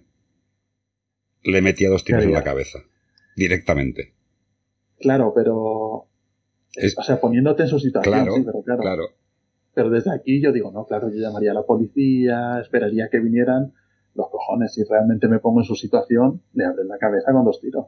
Pues ese es eso es lo que yo te comentaba de la moralidad. Es decir, que tú tienes que, todo escritor tiene, creo que tiene que tener una, una cierta distancia entre la historia y su vida real. Porque como no la tenga, no escribe. No, no, no, tienes que tenerla. Tienes que tenerla, aunque caen cosas de tu vida, ¿no? Y caen cosas de gente que conoces, y... pero es verdad que tienes que tenerla. Si no, no es que no escribas, es que escribes panfletillos, mm, todo precioso para que la gente quede contenta. Claro, pero es que, es que también, también tenemos una cosa, una cosa eh, que hay que, que hay que tener en cuenta, que son los prejuicios sociales. O sea, si un escritor escribe algo que es perverso, o sea, dices, este tío, un personaje, escribe un personaje este tío es malo de narices, es, es perverso, es malvado, es... Y tú te pones a pensar, ¿y cómo puñetas consigo yo que este tío sea creíble mm. si tengo por detrás los prejuicios sociales? Que me, que me van a estar diciendo, no, es que este hombre, por muy malo que sea, oiga, no, es que es mi personaje, es que este tío mata a hachazos a todo el mundo. Pues vaya pedazo de cabrón que has escrito. Sí, sí, bueno, de hecho tengo hay una anécdota, mi hermana una vez me, empezó a escribir por WhatsApp y a mandarme audios indignadísima, bueno, diciéndome de todo, lo más grande, porque había leído pues en una escena que hay en el libro así un poco fuerte. Sí. Y, y me acuerdo sus palabras que me decía, pero ¿cómo puede haber salido esto de tu cabeza? No me creo que mi hermano haya sido de escribir capaz de escribir algo así. Y yo decía que no soy yo, a ver, que, que, no es que yo lo haya hecho, que yo lo he escrito solo, que no soy el que hace eso en el libro. Claro, claro. Pero sí que es verdad que la gente tiene ese sentimiento. Y la gente que te conoce, hay muchas veces que me dicen, pero, pero tú, ¿cómo eres capaz de escribir algo tan, tan turbio si tú no eres así? Es como, bueno, pues precisamente ese es el ejercicio. Es que muchas veces te digo una cosa, yo, yo por lo que, yo, mira, yo empecé a los 15 años, después de leerme a Robert Louis Stevenson, a Dumas, a todos los autores, eh, Walter Scott, que me leí los, los escritores que eran para, para jóvenes, y ya con 15 años ya me aburría. Yo leerme la isla, leerme la isla misteriosa tres veces, digo, esto ya no, esto ya no, por mucho que, que, le tenga en aprecio a, Jim Hawkins y, a, y al, al pues no, entonces, y cogí y empecé a leer de, mm, creo que fue El complot de Irving Wallace, un libro que es denso de narices, porque habla de la Guerra Fría, de una conspiración y demás, y aparte, mm, a mí me llamó un personaje la atención que era un crítico culinario, que pesaba como 150 kilos. Era lo más, eh, lo más eh, repugnante que, que, te puedes echar a la cara, porque aparte el tío hacía, hacía gala de su, de su gula y de su, de su propia idiosincrasia, ¿no? Y ese libro me hizo pensar a mí, digo, hombre, es que hay cosas que se pueden leer, que no tienen que ser cuentos infantiles o, juveniles, ya te digo, empecé con ese libro. Entonces, eh, lo que te quería decir es que eh, el, autor tiene, tiene una serie de, de mecanismos que pienso yo que tiene que utilizar para protegerse de su propio libro. Es decir, eh, tú puedes escribir sobre un, sobre un tipo lo más malo del mundo, en este caso Persian, pero tienes que saberte protegerte de, protegerte de él. Porque si no, se va, se va se va, a pasarte lo que te, lo que te escribió tu hermana en WhatsApp. Entonces dices, bueno, es que, ¿qué es esto? Esos son prejuicios. Lo que pasa es que en, en, en, la, en la vida común, vida cotidiana, todo lo que suene a malo, todo lo que suene a perverso, todo lo que suene a malvado, da como para atrás. O sea, es, A mí que eso no me toque, que yo eh, tengo mi cervecita, mis tapas, tengo mi, mis peliculitas de románticas y tengo mis cuatro cosas y es que no queremos darnos cuenta de que en la vida hay cosas peores que en los libros. Mucho peores. Mucho peores. Bueno, solo tenemos que mirar ahora, por ejemplo, hacia Ucrania o, hacia Israel, por ejemplo. Mm. Cosas muchísimo peores de lo que se cuentan ahí, mucho más crueles, que si la viéramos fliparíamos. Vamos, no hay ningún libro que se acerque a eso. Pero por eso te digo que la gente no, no, la gente le gusta la vida edulcorada. Sí, sí, sí. es decir, una vida sin complicaciones, una vida con sus gramitos de azúcar y que te lo, te lo pongan con un lacito. No, no, totalmente, pero bueno, yo pienso que, que para eso, ¿no? Para quien le guste eso, pues oye, para eso está la novela romántica y estas cositas ahí bonitas, las comedias estas de Bridget Jones, que si todo al final acaba bien, ¿no? Pues bueno, también está para quien le guste eso, pero a mí personalmente me aburriría muchísimo la vida sin, sin el terror, sin la fantasía oscura, sin... Sí, pero, ah, pero date cuenta sin, que... Sin Aníbal Lecter, por Dios. Sí, pero es que nosotros venimos de una generación que leía Corintellado. bueno, yo por suerte nunca No, no, no, que digo que nosotros venimos, no que lo, no hayamos, ah. que lo hayamos leído, que nuestros, nuestros padres o abuelos sí, no, yo leían, gente que la leía, leían Corintellado. Entonces, ¿cómo, con todos mis respetos, porque era un género, más que género era un subgénero, porque era, era una, una literatura que, que servía para lo que servía, para evadirte, para eh, que no recordases los problemas que tenías día a día y que en el momento que estabas leyendo, bueno, entonces el problema es que no se ha, no se ha mm, leído en su momento unas cosas más trascendentes que te diesen tiempo y te diesen opción a tener un pensamiento crítico, porque en esa época, mm, si tenías pensamiento crítico ya sabes lo que te hacían. No, hombre, claro. Eh, no, había opción de tenerlo. Bueno, si lo tenías, te lo callabas. Claro, no, eh, una cosa es libertad de pensamiento y otra cosa es pensamiento crítico. Por eso que, que, si lo tenías, el pensamiento te lo callabas porque no, no te convenía mucho. Es que el pensamiento crítico normalmente se suele hablar. Es decir, yo soy crítico con esto. Entonces te trataban de, de, de reaccionario y te trataban de radical y automáticamente te ponían las esposas y a la, Mm. a, la cárcel, ¿no? Entonces era una cosa bastante, bastante problemática. Sí, no, ah. yo entiendo, bueno, que en su momento quizás esas novelas, pues bueno, era lo que les daba una vía de escape, incluso hoy en día, ¿eh? que haya gente que le gusta, a mí me parece muy bien.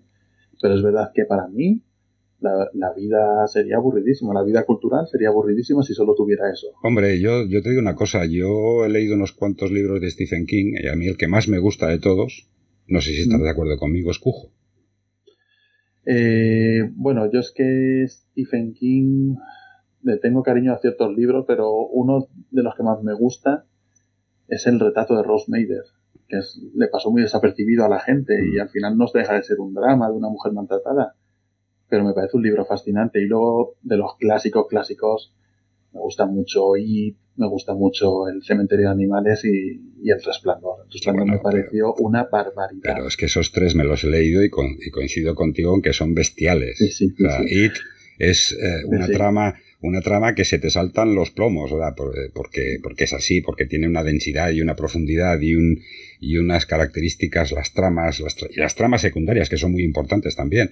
Y luego el final es que es apoteósico. Cementerio de Animales es también bestial. Y, el resplandor. El resplandor. Yo además en resplandor me lo leí después de que había visto, porque a mí me gustaba mucho ver cine con mi madre. Mm. Siempre eran o Hitchcock o películas así un poquito que tuvieran algo y, recuerdo que el resplandor la había visto por lo menos tres veces o cuatro. Y el libro, después de haber visto la película tantas veces, que la tenía tan interiorizada, me, borró la cabeza. Hmm. Me borró la cabeza, que yo pensé que ya conocía todo perfectamente y la profundidad en la que se mete en, esa cabeza de Jack Torrance me parece brutal. Hombre, te cuento una cosa, que la escena de la puerta con el hacha es, es demoledora. O sea, eso que Jack Nicholson empieza a tirar la, puerta abajo con el hacha, de, oye, que, voy para allá. Pero vamos a ver, ¿qué vas a hacer? O sea, si es que estás acojonado. pero fíjate, si, si lo hace bien Jack Nicholson, mm. la película está muy bien hecha, el doblaje es una mierda, pero bueno, está mm. muy bien hecha. Pero que, que aún así el libro me, pareció muchísimo más, más penetrante. o sea, conociendo la historia me sobrecogía suele, dos Suele pasar, suele pasar que el, libro eh, es muchísimo mejor que la película. Porque yo por eso al resplandor le tengo ahí un cariño tremendísimo. Sí, sí. Yo, por ejemplo, te digo, en esta de Cujo, a mí me, me encanta cómo trata la relación del, San Bernardo este con la familia, ¿no? Cuando le muerde mm. el conejo que tiene la rabia y el perro coge la rabia y empieza a cargarse a todo el mundo. Es, es una... Es que a mí me gustan los perros y de parte me, me, me pone triste el que un perro sufra esto, ¿no? Entonces, eh, la, la relación con, con sus dueños y la relación con sus sus em, allegados más, más, eh, más cercanos en cuanto a, en cuanto a él, me, me, me llamó la atención, me dijo. es una cosa, es que hay poca gente que se, que se atreva con, con, em, con, protagonistas animales. Yo creo que Jack London fue uno y pocos más. Es difícil. Mira que a mí me gustan los perros, que yo tengo perro y, y gente que me dice, sobre todo gente que me conoce, ¿no? Más cercana, me dice, pero ¿por qué nunca metes un perro en tus novelas? Y es que me parece muy difícil manejar un animal, ¿eh? Sí.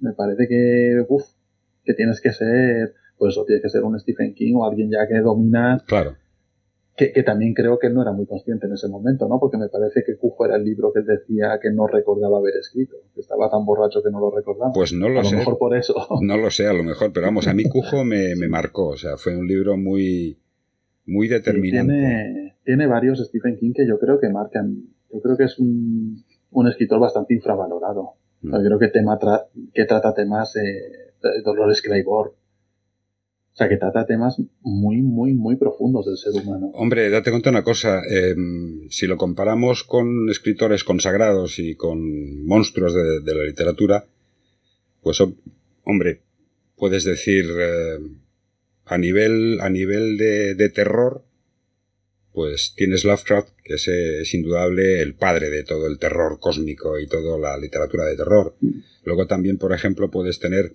a nivel ciencia ficción Asimov, Puedes tener, por ejemplo, que te diría yo, eh, Ray Bradbury, el de Crónicas Marcianas, que son, son eh, escritores de los años 50, 60 y que han marcado las pautas para luego que hayan salido los Philip K. Dick, que hayan salido los J.G. Ballard, que hayan salido los Brandon Sanderson, que hayan salido los Cixin Liu, o sea, gente que ha influido mm, muy, muy determinantemente en otros escritores.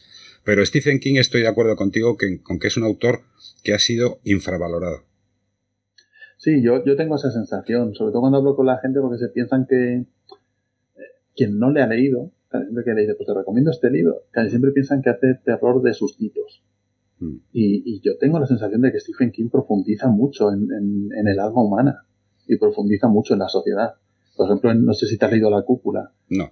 A, a mí La Cúpula me parece un, me parece maravilloso, de los que más me gustan, pero sobre todo me parece un ensayo cojonudo de cómo es nuestra sociedad, cómo somos realmente, cómo, somos cuando de repente eh, nos apartan de la norma y de, y de quien impone esa norma y nos hace seguir esas leyes y, y, cómo, y cómo se va el ser humano un poco a la mierda. Un poco rollo el señor de las moscas, lo que le pasa a los niños, ¿no? Como cuando no mm. tienes autoridad te pierdes. Pues me parece que, que Stephen King eso profundiza en ciertos temas que, que se le infravalora mucho. Pero yo no sé por qué, porque Stephen King tiene unas novelas excelentes, otras de las que echará pestes, evidentemente, como todo, como todo escritor. Mm. Pero las, las determinantes son, son eh, para leerlas con, con detenimiento. Entonces, es que la, la lectura hay, la puedes afrontar de dos maneras. Yo siempre digo esto. La puedes afrontar para pasar el rato. Tú lees el libro, te encanta o no te encanta o lo que sea, pero no profundizas en ella. Y luego, como yo, como yo leo los libros, es tomando apuntes. Entonces, ni tanto ni tan calvo, ¿no? Entonces, una cosa intermedia. Pero es que la gente, cuando leen un libro, ya van, ya van predeterminados por la promoción que se ha hecho, por, por las críticas que se han hecho, y si el libro lo ponen de cine y que esto es buenísimo y que esto es un bombazo y demás, ya va y me encanta. Que a lo mejor lo leo yo y digo, pero es que, que no me gusta. Que es que no me gusta. Ah, pues tú te pierdes una cosa porque no la has leído bien, léetelo otra vez. Yo, es que no lo quiero leer otra vez porque no me ha llamado. O sea, yo sí, si en las diez a, mí, eso me ha pasado. Claro. No lo has leído bien, me ha pasado varias veces. Claro, no es que. Porque además soy. No, no, habitualmente no leo todo lo que la gente suele leer, ¿no? Y, y algunas veces que lo he hecho, ¿no? Pues este libro que está de moda, venga, lo cojo, esta autora que está de moda, la mm. cojo y, y cuando no me gusta, pues eso, me ha pasado varias veces lo de, no, no, no lo he leído bien. Digo, coño, ¿cómo se lee bien? ¿No? ¿Te gusta o no te gusta? Ni claro. bien ni mal. O sea, lees y punto. Es como decía, como decía este mm, eh, Vargas Llosa, hay que votar bien. Bueno, sí. O sea, eso, eso es, vamos, es, es demencial. Entonces, hay que votar bien, supongo que es, hay que votar a lo que yo quiero que vote. Claro, claro, ese es el, quiero, pensar, ese es el tema. Es que, vamos a ver, es que en la sociedad actual, tal como están transcurriendo los acontecimientos, la gente tiene que votar lo que yo quiero, tiene que leer lo que yo quiero, tiene que pensar mm. como yo quiero. Estamos tendiendo hacia un, hacia un pensamiento único, una sociedad que, que la diversidad eh, da grima, es decir, todos pensando lo mismo, todos haciendo lo mismo, como borreguitos. Y el borreguismo, con todos mis respetos, es lo peor que le puede pasar al ser humano el, ir todos por el mismo camino. Es que yo quiero ir por la izquierda, no, pero es que todos van por la derecha. Pues allá que se estrellen, yo me voy por la izquierda, que es lo que me gusta. O por la derecha, da igual, que no quiero tampoco. ¿eh? Entonces, pues, ¿yo por qué no puedo ir por este sitio?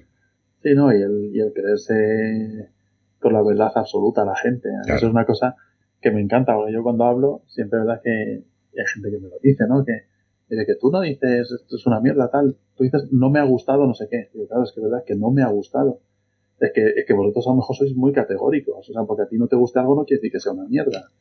Que a mí no me guste 50 sombras de Grey no quiere decir que sea una mierda. Si esa mujer ha vendido tanto, algo tiene que tener. Hombre, evidentemente. Que no me ha gustado a mí, no me ha gustado, mm. pero algo tiene que tener. O sea, y me parece que, que aparte de que hay mucho borreguismo, hay mucho, eh, mucha gente que categoriza y ya tiene que ser eso. Yo ahora lo estoy viendo mucho en Twitter, que me gusta cotillearlo, con el rollo este que hay del Señor de los Anillos, la nueva serie que ha salido y, bueno, bueno, unos sientan cátedra de una manera a la gente que digo, joder, ni, será tan bueno, ni será tan malo. Pero vamos a ver, yo, yo digo una cosa, con la El Señor de los Anillos, los años de poder, hay una cosa clara. Está aprobada por la Fundación Tolkien. Es decir, los hijos y los nietos de Tolkien lo han aprobado. Mm. Es decir, que son los que tienen la potestad para mm, conceder los derechos o no concederlos. Porque mm. Peter Jackson tuvo los derechos del Señor de los Anillos y, de, y del Hobbit, y estos tienen el resto. Esto está basado en el Silmarillion, está basado en, en cuentos inacabados, está eh, basado en los cuentos de Númenor, está basado en, en los cuentos inconclusos, es decir, está aprobado por la Fundación Tolkien. Entonces, ¿qué me cuentas? Sí, pero es eso, el creerse que, que, que, tu gusto, es lo que tú decías un poco, es un borreguismo, ¿no? Si mi gusto es ir por el carril derecho, todos tenéis que ir por el carril derecho. oye, perdona, a ti te puede gustar el carril derecho, a mí me puede gustar ir saltando por las ramas. Claro, evidentemente. Pero es que fíjate, es absurdo que llega a leer a gente en Twitter decir, eh, no encuentro a Peter Jackson por ningún lado en esta serie. Y es como, claro, es que no está, joder. Claro. ¿Cómo le vas a encontrar? Claro.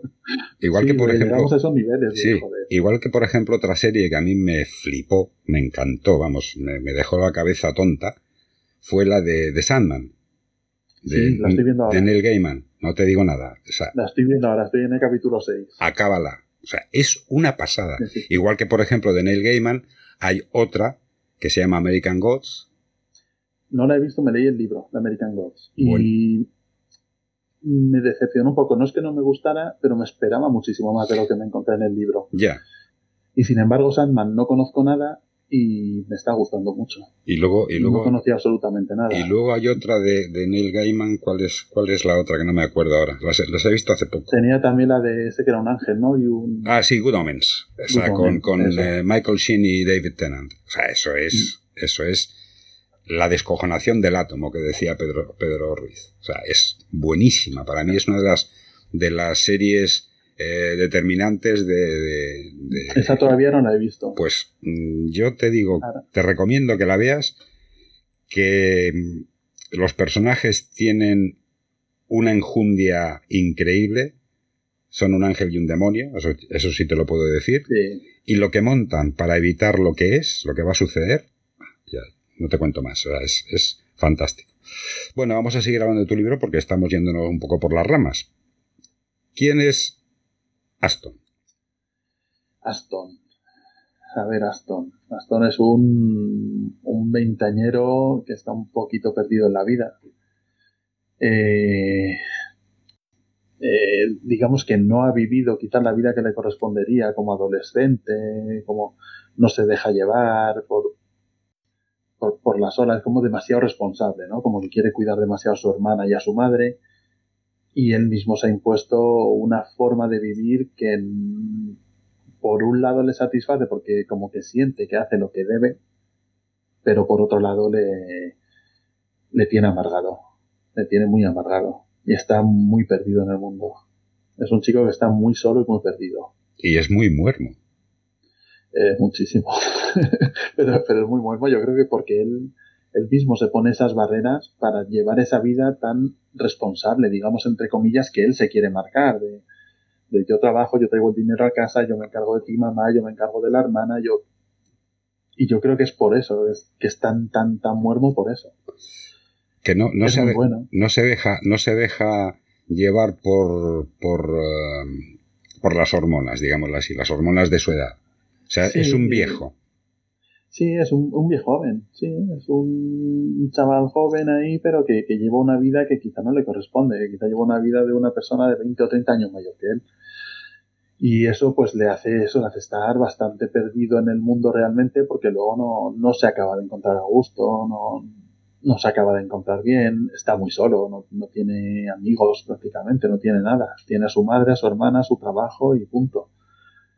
Pero bueno, al final, pues durante la novela su vida va, va girando más de lo que se puede esperar. Y bastante. Hay otro, otro punto que a mí me, me llamó la atención. A Aston lo consideran un objeto sexual. Sí, sí, sí, sí. Era otro de los juegos que me apetecía hacer, igual que el, de Eflin quería una mujer que no fuera la típica, que mm. con Aston quería el, porque Aston en realidad es, lo tiene todo, o sea, tú le ves desde fuera, ¿no? Se le describe como un chico guapísimo, un chico atlético, capitán del equipo del instituto, eh, con una atracción sexual que sienten las mujeres por él brutal, pero luego no tiene más que eso. Luego no, no, logra establecer ninguna relación, se siente solo, siente que le usan como un, como un objeto sexual las mm. mujeres a él. Entonces es como, como pues, una fachada rellena de nada, ¿no? Que él mismo se describe en algún momento. Pero es que a mí muermo y objeto sexual no me cuadra. Eh, bueno, yo creo que sí que puede ser, ¿eh? no me refiero. Quiero decir, un, un, un aquí te pillo, aquí te mato, no necesitas hablar con la persona. Sí, no, no, no me refiero a eso. Me refiero a ah. que si una persona es muermo, y al mismo tiempo le ven como objeto sexual los, las otras, porque en este caso Aston es heterosexual, si hubiese sido homosexual es lo mismo, o sea, no hay ningún problema, no hay ningún problema en cuanto, en cuanto a tipo de sexualidad.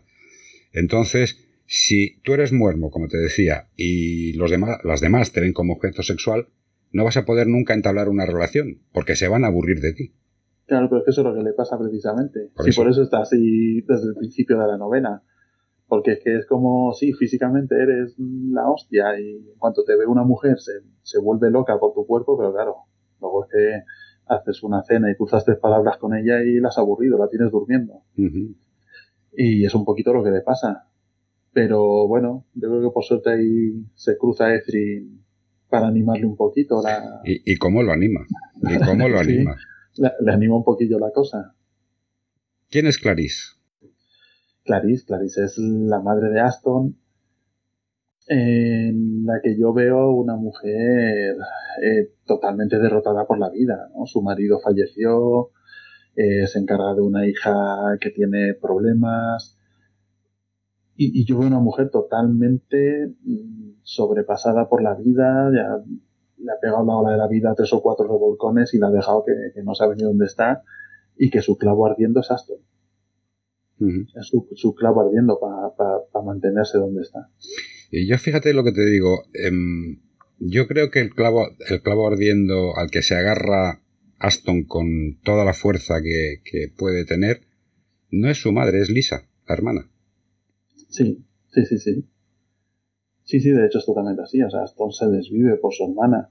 Lógicamente tiene que cuidar también a la madre, ¿no? Están en, el mismo grupo. sí, pero, pero, pero, es verdad que quien le desvive a él es su hermana. El, el, cuidar de la madre es, como diría yo, como ya es una carga que ha aceptado él con, con estoicismo y dice, bueno, es una carga que tengo que llevar y eso es así, pero el, el, la relación eh, brutal que, que, tiene Aston es con su hermana. sí, sí, sí, sí, con su hermana la relación más especial. De hecho, bueno, él dice que es su, su otra mitad, ¿no? La mm. llama muchas veces. Sí. Es, es, es, lo que a él siente que le complementa ante la falta de todo lo demás, porque en realidad en la vida no tiene nada más, pues él convierte a su hermana en su clavo ardiendo. Claro. Esto es a lo que me tengo que atar yo para seguir en este mundo. Claro, es que si no, no tendría ningún sentido su vida. No, si no, bueno, o, a lo mejor sí lo tenía que decir, si no estuviera su hermana, a lo mejor sí que se liberaba y se dejaba. Pero ese, ya no sería el personaje, ese ya sería otro claro, Pero, ya sería otro personaje, porque lo que le mantiene donde le mantiene es su hermana. Pero porque sin destripar nada, la liberación viene por otro medio cuando sucede un hecho muy importante en, la trama y Aston se encuentra perdido. No, no, sí, es una liberación que, a lo mejor no le apetecía mucho, digamos. Yo no estoy tan seguro de eso. Por cómo viene, me refiero. No, no, no, no. No, no me refiero a cómo, ven, a cómo viene, sino que una vez que ha sucedido lo que ha sucedido y se encuentra en la tesitura de no saber para dónde tirar, llega el hecho que es demoledor y al mismo tiempo liberador. No, no, claro. Pero, pero, eso no quiere decir que tú lo desees. Pero date cuenta de una cosa. Si, si, un hecho te libera, al principio no lo querrás, no lo desearás, pero luego mm, no tienes más remedio. una cosa es que luego lo abraces y, y lo lleves para adelante. Pero, pero desearlo yo creo que no lo desearía, pero sí que sí que es verdad que tiene un hecho ahí. Aston sí que tiene una una, uf, no sé cómo decírtelo. Sí que, sí que es un personaje que rompe el cascarón dentro del libro. Yo creo que sí que es el personaje que más rompe el cascarón y que de repente de lo que parece que había hay otra cosa totalmente distinta. Es que la evolución del personaje es eh, progresiva, pero llega un momento en que esa progresión se convierte en una explosión mm. y te destroza los esquemas, te rompe los esquemas. Dices, ¿cómo ha podido ser un, cómo el personaje que tenía una evolución, muermo, objeto sexual, eh, totalmente ligado a su hermana, que era su razón de vivir, la madre era un, como te digo yo, eh, un mal menor, que lo tenía asumido y por, por, por, no sé, por, por tener, eh, por llevarse bien con su hermana, tenía que llevarse bien con su madre. Y entonces dice, bueno, pues eso lo tengo asumido. Pero es que cuando cambia, cuando sucede lo que, lo que tiene que suceder, lo que sucede en realidad, Aston cambia totalmente de estilo, cambia totalmente de paradigma, cambia totalmente de persona. O sea, se convierte en lo que a él le gustaría haber sido cuando estaba con su madre y con su hermana. Bueno, yo creo que cambia parcialmente. Lo que pasa es que como era tan, tan, tan, tan plano, de repente es muy llamativo. Porque después del cambio, Aston sigue, sigue manteniendo bastante esa, ese, alma pura suya dentro de, dentro de lo que hay. Sí, eso no te lo discuto. O sea, hay que reconocer que Aston tiene un alma cándida porque es cándido. O sea, mm. cree todavía en, como digo yo, en los Reyes Magos, pero el sopapo de realidad que se lleva directamente en la cara no le hace otra cosa que darse cuenta de lo que, de lo que funciona o no funciona. Entonces, mm. esa candidez la tiene en ciertos momentos, en ciertas situaciones, en el que el ser cándido no, no le supone ningún, ningún perjuicio. Mm, Pero cuando la cosa se pone... Eh, entonces la, candidez se la salta, vamos, como, como a la voz de ya. o sea, no tiene... Sí, no, no, la verdad es que rompe el cascarón, pero bien roto. Mm. fue un, un personaje complicado en ese sentido, porque de repente era pasar de algo tan, tan lineal mm a, hacer lo que hace luego, a romper como rompe luego, fue, fue complicado ponerte tan exponencial de repente. Y, mm. Pero también fue, yo creo que en cuanto a divertido, el, personaje más divertido de tratar. Ese, todo, todo, ese cambio, como escritor me refiero, sí, sí, sí. para mí fue el más divertido de todos, el más, eh, el, que tenía todo el día en la cabeza. Mm. Todo el día en la cabeza, como Dios, ¿qué va a hacer? ¿Cómo va a ser? ¿Qué va a pasar? ¿Qué? Ahí fuiste un poco perverso, ¿eh? Escribiendo a, Aston. Un poquito perverso. Oh. ¿Por qué? Porque no le das tiempo al lector a recuperarse. Ah, bueno, de, eso se trata también, ¿no? Evidentemente, de, eso se trata, pero me refiero... También es, también es verdad que esto pasa después de un proceso eh, de corrección largo con la idea, porque originalmente tengo que admitir que les mandé un tocho de 860 páginas o así a los editores que se tuvieron que comer los pobres con patatas. Y luego, bueno, después de limpiar y tal, quizás al principio no, sí daba algo más de tiempo a recuperarse al lector. Pero, pero es verdad que hubo que limpiar un poquito y tal. Y creo que queda mejor. Creo que el que el lector no tenga mucho tiempo, eh, favorece el avance de la historia. Sí porque si no, no sé, tengo la sensación de que si hubiera alargado mucho esa parte mm. y, hubiera dejado mucho en el limbo el, tema que hay ahí, creo que quizás el, lector se hubiera apartado de él. Tengo la sensación de que así no da tiempo a que te apartes. Sí, hubiese sido menos atractivo como personaje Aston. Sí, yo tengo esa sensación de que, de que así no, no te apartas de él porque la gente cuando lo lee, cuando pasa lo que pasa, hay gente que me escribe, oye, que espero que Aston tal, que espero que Aston cual, que, o sea, como que se quedan muy pendientes de él. Pero es que no le da tiempo al lector a digerir lo que está pasando. Entonces, eh, cuando, cuando digieren, cuando tienen tiempo para pensar en lo que le está pasando a un personaje, el personaje deja de tener interés. Porque esa inmediatez en la narración, eso, eso, eh, esos saltos eh, que saltas, como digo yo, al vacío, y coges y dices, bueno, pues ahora pongo esto y me arriesgo. Y normalmente sale bien. Pero cuando le das tiempo al lector a asimilar las cosas, a pensar en las cosas, entonces ya se crea una idea distinta a la que, a la que tú tienes, o a la que tú quieres transmitir, mejor dicho. Entonces eso es problemático y peligroso, porque pierdes ritmo. Claro, no, no, eso podría ser muy peligroso. Por eso digo que creo, yo creo que es mejor así porque te aleja menos de la historia, de, lo que va a pasar, de... Yo creo que el otro sería muy peligroso, dar mucho tiempo a que el lector mastique y a que el lector se haga sus propias composiciones y mm. yo creo que, hubiera sido podría haber salido peor la cosa. Sí, es que es que una novela cuando a un, al lector le das, te digo en mi caso, yo te hablo como como mm. lector, cuando me das demasiada información, cuando tengo tiempo de asimilarla y tengo tiempo de sacar mis conclusiones, eh, la, historia pierde ritmo. Porque yo estoy planteándome una historia aparte de la historia. Mm. Entonces, si yo tengo la capacidad de discernir o de pensar y de especular, ya, hay, ya te he ganado. Ya te he ganado la también, partida. También te digo una cosa que a mí mi forma de escribir y de jugar un poco con el lector, ¿no? Porque en realidad cuando vas escribiendo también vas jugando con el futuro lector, ¿no? Como aquí le voy a meter esto, aquí voy a hacer tal. Eh, y a mí me gusta mucho el cliffhanger. A mí esto de llegar, eh, cortarte algo mm, y no darte tiempo ni, ni a digerirlo y pasar al siguiente y pegarte otro bofetón me encanta. A mí eso es algo que me vuelve loco escribiendo. Eso es lo que, lo que hace atractivo una novela. Hace atractivo el tema porque si no, si es todo muy lineal y no hay, y los saltos eh, narrativos son, son muy dilatados en el tiempo, mm. entonces llegas al punto en que dices, bueno, mm, sí, está muy bien, está muy bonito, pero lo mismo me hubiese leído otra cosa. Mm.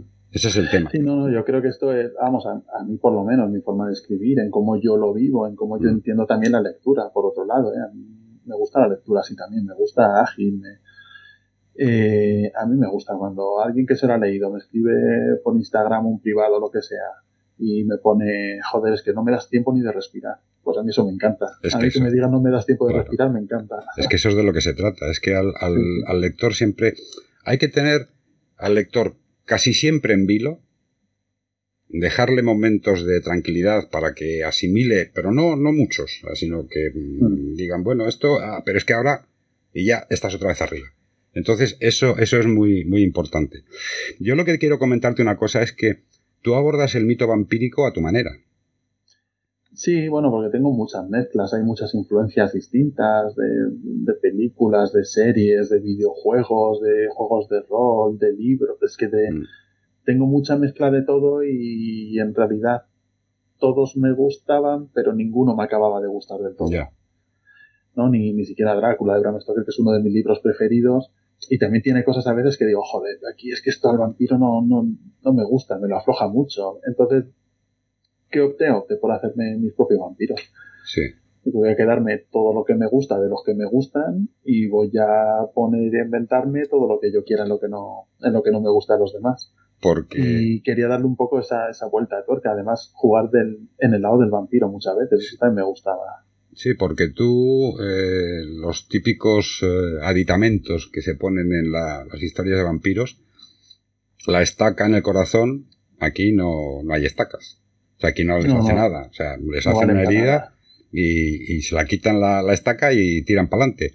Otra cosa, el pedir permiso para entrar en una habitación, aquí no, aquí entran los vampiros como Pedro por su casa. El pisar suelo sagrado, tampoco, tampoco es una, una, característica de tu, de tu novela. Eh, lo único que mata a un vampiro es que le arranquen la cabeza o que tenga una, una pérdida de sangre muy grande. de sangre. O sea, que sea una, una pérdida de sangre masiva, masiva, una sanguinación masiva, o el fuego.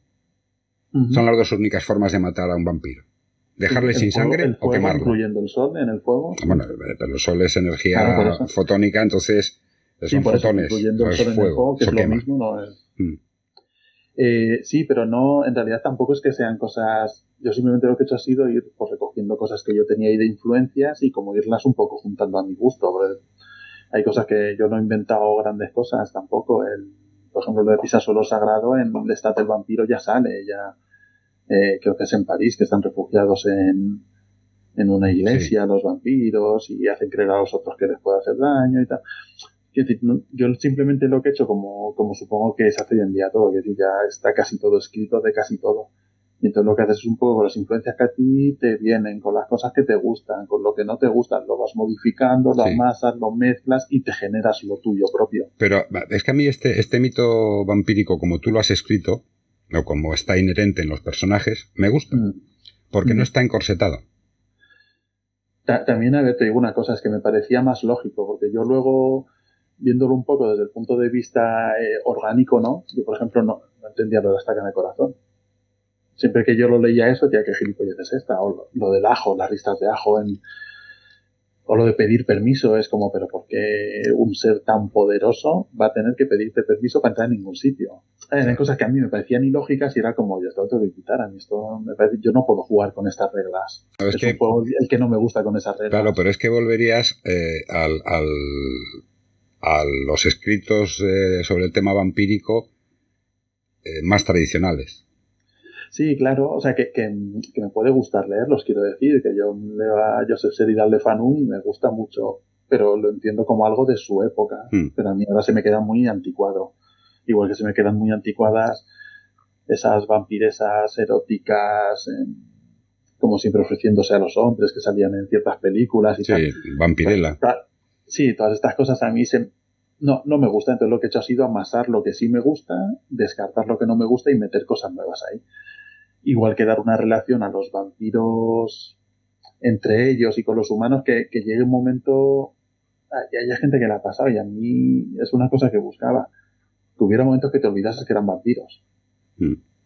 Que, estuviera leyendo y dijera, coño, es que estoy leyendo un thriller en realidad. Me da igual que sean vampiros o me da igual lo que sí, sea. Sí, o que sean, Eso me atraía mucho. tortugas o que sean alacranes, da lo mismo. Mm. Claro, e, esa idea me atraía y también me esforcé un poco por trabajarme eso. Es que todo lo demás me quitaba toda esa parte de realismo, que no se reflejen en los, los espejos. o sea, esos mitos tan antiguos es como no, no puedo jugar yo con ellos, no, no me cuadran a mí para lo que yo quiero hacer. Hay que modernizar el mito del vampiro. Sí, sobre todo porque ya te digo, a mí para lo que yo quiero hacer no me cuadra. Hoy en día que, que hay espejos por todos lados, que hay vidrieras, que hay escaparates, que... ¿Cómo coño voy a meter yo un vampiro en una ciudad si está llena de escaparates que son espejos? O sea, no, no tenía sentido, los coches mismos. ¿Quién, eres, ¿Quién es George Maes? George Maes, pues George Maes es un, es un amigo del padre de Aston, del padre fallecido de Aston, que se ha quedado un poquito ahí como, digamos, ángel de la guarda de esa familia, que cuando necesitan un cable es el que se lo echa y, y pues que en ciertos momentos, sin quererlo ni beberlo, se come marrones importantes en el libro. Me parece que es un buen tipo, es un tipo muy, muy humano, muy cercano, muy, pero que no puede hacer más de lo que, de lo que hace durante la novela. O sea, está limitado. Sí, está totalmente limitado, bueno, como estamos todos limitados en nuestra vida, ¿no? A, lo mejor todos pensamos, joder, aquí me gustaría echar una mano en no sé qué y hacer más, pero la vida es como es y no puedes meterte en ciertas cosas. Y seguramente fuera un hombre que le gustaría haber ayudado mucho más, pero pudo llegar hasta donde pudo llegar. Pero no deja de tener mm, cierto, cierto cariz de mentor de, de Aston. Sí, bueno, en, en, gran parte lo es. En gran parte coge un poco el huequito que le ha dejado su padre vacío y, lo intenta él, pero claro, sabiendo que no es su padre y mm. sabiendo que hay la distancia que hay, sabiendo que solo es un amigo. Pero sí, sí, sí, puede ser en ciertos momentos un poco un mentor. Ahora te quiero preguntar por alguien que a mí mm, me da la sensación de que es un personaje que no sabe por dónde va el viento. Nathaniel. Nathaniel. es que ese personaje es. Pues quizás sea un quiero y no puedo, ¿no? Sí, es un. Alguien que quizás quiere ser más malo de lo que es. Y quizás querría ser también menos tonto de lo que es. Pero tiene poder y tiene un puesto entre los vampiros que, que, le hace tener, que le hace tener poder y que le hace a veces abusar de él. Pero en realidad es, sí, en realidad sería un quiero y no puedo. Seguramente Nathaniel hubiera deseado saber ser más malo. Sí, no, pero aparte yo, aparte de que yo mm, he, visto que, que no sabe por dónde va el viento porque le pasan cosas totalmente absurdas, ridículas. Aparte está anclado en un pasado en el que hubo un título nobiliario y él se hace llamar varón y demás. Entonces está muy anclado a la vida humana que tuvo. Bueno, es, es muy, es muy decimonónico. Mm. Es eh, él y, los que le rodean. Sí. Porque te fijas en, en, el espacio que él se reserva, que él lo llama palacio, en realidad es lo que es, pero que él lo llama palacio, lo mismo, lleva como esa vida de, pues eso, anclado en cuando él era humano, lo que le pasaba un poco a los antiguos vampiros, esos de los que hablábamos antes, ¿no? Que, se quedaban como muy anclados en su antigua vida, en su castillo, ahí encerrado, desde lejos viendo a los humanos. Pues a Nathaniel le pasa un poco eso. Le pasa que se ha quedado en, en parte en su vida de humano, en sus costumbres de humano, pero siendo un ser que no lo es. Sí, pero es que yo pienso que la evolución de Nathaniel no ha sido no ha sido eh, evidente, es decir, tiene está anclado al pasado, es muy clasista. porque no permite mm, divagaciones con en este sentido, o sea, es muy clasista cuando... Como, como buena persona con título nobiliario. Exactamente, entonces, mm, porque si tú llegas y dices, eh, he, tenido un, un, hecho en mi vida que me ha marcado, que me ha cambiado totalmente la vida, que me ha hecho inmortal, porque la inmortalidad es, es evidente, es decir, este tío tiene doscientos y pico años, entonces, que no evoluciones eh, acorde con los tiempos y que no hagas que tu, tu pensamiento, tu, tu, tu forma de, de, actuar vaya acorde con los tiempos, eso es un lastre, eso es que te quedas eh, anclado en un pasado que está pasado hace 200 años. Y por muy noble que fueras y por mucho poder que tuvieras en aquella época, ahora tienes más poder, pero no sabes aprovecharlo. Eh, no, no, no, sabe aprovechar nada y, y de hecho Nathaniel es que es totalmente lo que estás diciendo, o sea, es que se, se ha quedado donde estaba y pudiendo llegar a mucho más y pudiendo hacer mucho más, no lo hace, pero que es un poco también, eh, por eso quería jugar con el título nobiliario y tal, que es un poco lo que a veces da la sensación, ¿no? Que, que hay gente que se ha quedado viviendo, pero te hablo de personas, no hace falta que sean inmortales. Hmm. Hace 200 años que dices, pero vamos a ver, chicos, o sea, no avanzamos. Y además a Nathaniel le pasa otra cosa, que teniendo lo que tiene, ¿no? Que dices, coño, si cambiaras un poquito tu forma de pensar y tal, te iría mucho mejor y, conseguirías mucho más. Eh, quiere aspirar precisamente a aquello que no puede. Y es lo que le lo, que le acaba jodiendo a él. Pero bueno, también tiene a Gary y a Jean que son sus machacas. Sí, pero son un poco lo mismo, ¿no? Son los, los lacayos que me traigo de entonces. Claro, pero. Y, y, siempre a mi lado y siempre haciéndome como mi teatro, ¿no? Eh, para que yo me crea mi, mi, vida irreal de época, aquí os tengo a vosotros. Pero en realidad no, no, no, no, le aportan gran cosa más que obedecer todo lo que él dice a ciegas. Sí, pero tú lo has dicho bien, son sus lacayos. Entonces, eh, para mancharse las manos ya están mis lacayos. Yo no me mancho las manos. Yo es que como soy noble, no tengo, estoy en una altura moral más eh, preponderante que la vuestra y vosotros os manchéis las manos por mí. Sí, vosotros o sea, sí, bueno, una moral de aquella manera, ¿no? Yo, mm. yo, yo lo pienso y tú lo haces. Claro. Es el, es el, de aquella manera, pero sí, es exacto. Es el inductor. Sí, sí, sí, sí. Y, y les usan solo para eso, además, ¿no?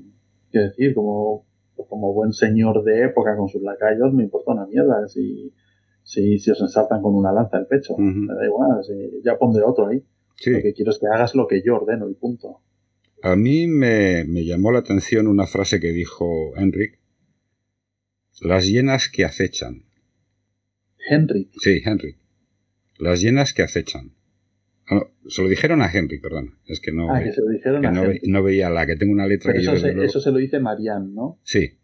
Las llenas que acechan se lo dicen a Henrik. Bueno, claro, pero porque es lo que Marian ve por la noche. Marian varias noches se despierta y le dice que están ahí las llenas, que están rodeándoles, que están alrededor de la casa. Y él no se lo cree. Y luego hay... Que, en realidad son lo que son. sí, sí. Y luego hay otro hecho determinante en la novela, que es eh, un antes y un después. Es la confesión de Ethrin a Aston de que es una vampira. Eso es fundamental. Sí, es fundamental y fue un momento muy jodido de escribir. porque sabía que tenía que llegar, mm. pero fue muy difícil llegar ahí. Fue muy, y cómo hacerlo, porque quería que, pareciera algo un poco natural, ¿no? pero dices, ¿cómo coño va a parecer esto natural si no existe? Entonces fue, difícil, pero bueno, yo al final la verdad quedé contento con, con cómo lo hace, con cómo llegan, qué acontecimientos les van llevando a que ella al final se lo diga, con lo con lo parca que es, porque es, vamos, Efrin lleva 25 yelmos encima, no, no lleva uno. Y, sí. y era un poco, por eso, jugar, ¿cómo cojones va a estar, va a lograr Aston a, abrir el mejillón aquí para que la otra le cuente todo, para... Y bueno, sí, es un momento clave, un momento muy difícil, pero yo creo que al final mm, es un momento que queda que queda bastante natural. Yo pienso que es determinante en la novela. No, no, no, totalmente. Vamos. O sea, es un antes y un después. Es el, primer antes y después de Aston. Y aparte que le hace, le hacen, como digo yo, las neuronas desconexiones cuando recibe esta concesión. Es que se queda, eh. se queda a cuadros. Es decir, ¿esto cómo puede ser posible? Entonces. Claro, por eso digo, es, su primer antes y después. O sea, le, revienta la cabeza. Es como. Está viendo. estás diciendo? Claro, está viendo que hay otras cosas aparte de su vida. Sí, y mucho más allá de su vida. Por eso te digo. Y, mucho más allá de su vida y de la que podría haber imaginado siquiera. Hay, por Pero sí, sí, es un momento muy clave. ¿eh? Sí, hay, hay otros personajes que, que a mí son secundarios, son muy cortitas su, su aparición en el libro, pero que tienen cierto punto determinante, que son Alexa, Santos y Dakota. ¿Qué pasa con ellos que siempre están a la greña? Bueno, yo creo que son, sí, son personajes muy cortos, pero creo que son muy importantes. Yo creo que la importancia de, Dakota y de, y de Santos es muy marcada. Eh, mm. La de Alexa, por supuesto. Alexa, vamos, pinta, pinta lo que pinta en la historia y pinta en, el desarrollo de Darko muchísimo.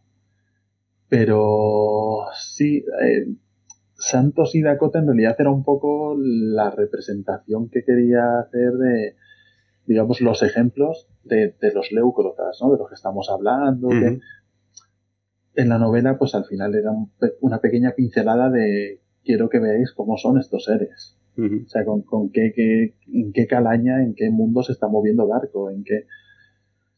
Y, y bueno, la Gresca es entre ellos simplemente, yo creo que de, de, por dónde viven y cómo están acostumbrados a manejarse y de, de dónde les cogen, ¿no? De, qué mundo vienen. Y cuando forman el grupo, es decir, cuando tú formas un grupo cogiendo gente de donde la coges, solo puede salir mal. Y es una lucha de egos, claro. Es una lucha de el ego de él contra el ego de ella y, nos da igual lo que afecta al grupo, lo que no afecta al grupo. Sí, no, pero es que aparte yo pienso que tienen que, eh, como digo yo, buscarse la vida para caerle bien a su señor. En este caso a Darko que es el que les manda. Entonces, eh, eh, tienen que eh, ponerse las pilas y complacer a Darko. parte más, más a Persian que, a Darko, porque Santos, si te fijas, provoca mucho a Darko delante de Persian. Es como que quiere ocupar su lugar. Claro, pero, pero el que manda es, el que les manda directamente es Darko. Sí. Y aparte que luego Darko tiene una historia, que no vamos a, mm. destriparla, que también es determinante. ¿Mm?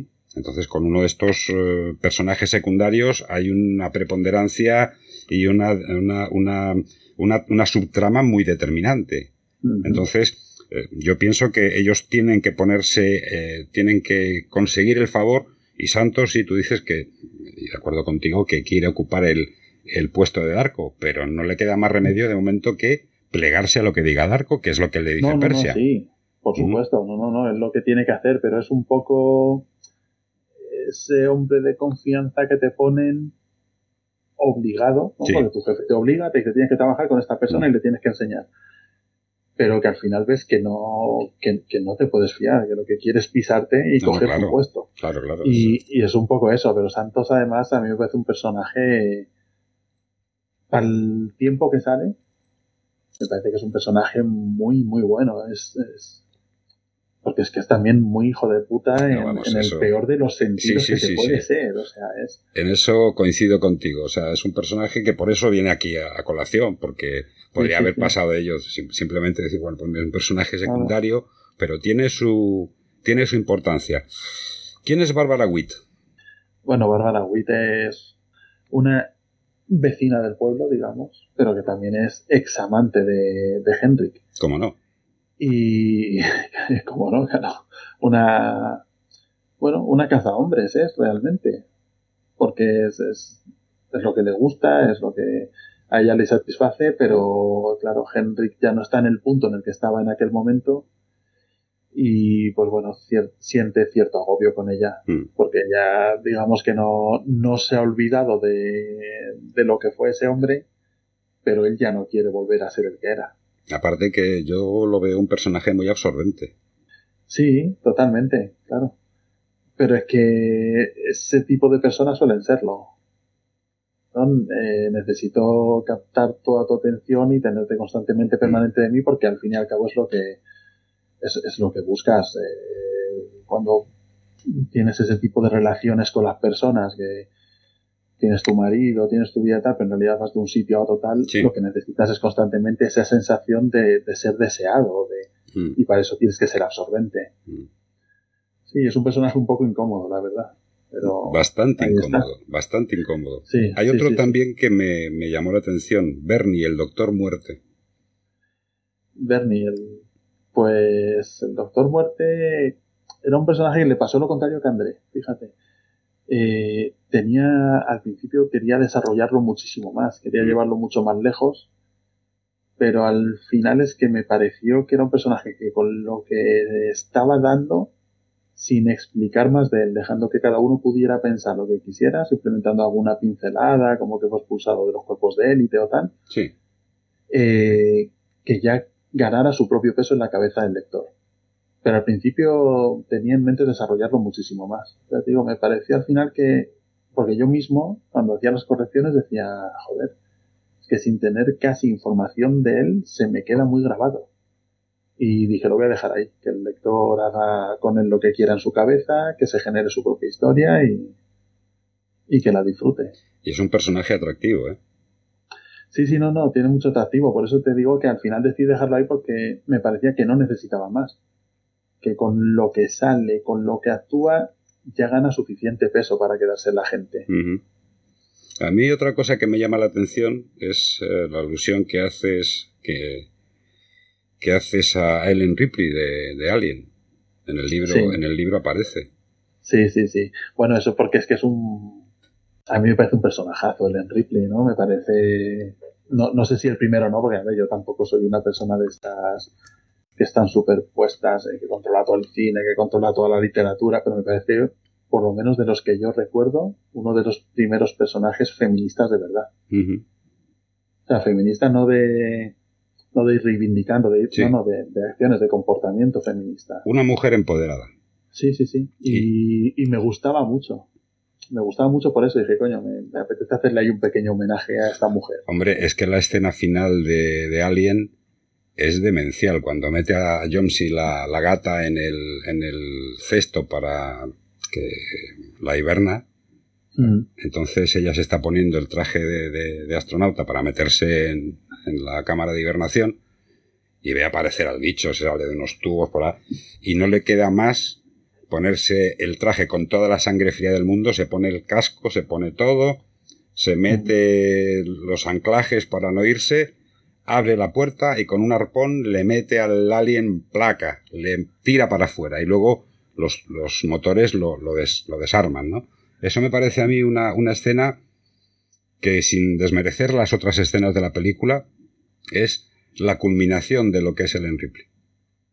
No, no, es, es brutal esa escena, es tremenda. Además es que es que te sientes con ella haciendo de tripas mm. corazón ahí. Es que ese momento de, seguir con el traje, lo que tú estás diciendo, que los tienes que tener de corbata. De corbata, no, los tienes ya de pajarita, o sea, eso es. Claro, por eso es. que ahí es como, por eso ese personaje me, me gusta tantísimo, ¿no? Hay personajes que se te quedan grabados, como me puede pasar con Sarah Connor en Terminator, ¿no? Que son, que me parece otra tía que tiene una fuerza brutal.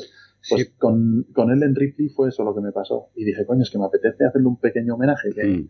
es muy grande esta mujer. Sí, sí, sí, sí, pero es que Sarah Connor eh, de Terminator, para mí la Sarah Connor más auténtica es la de primera.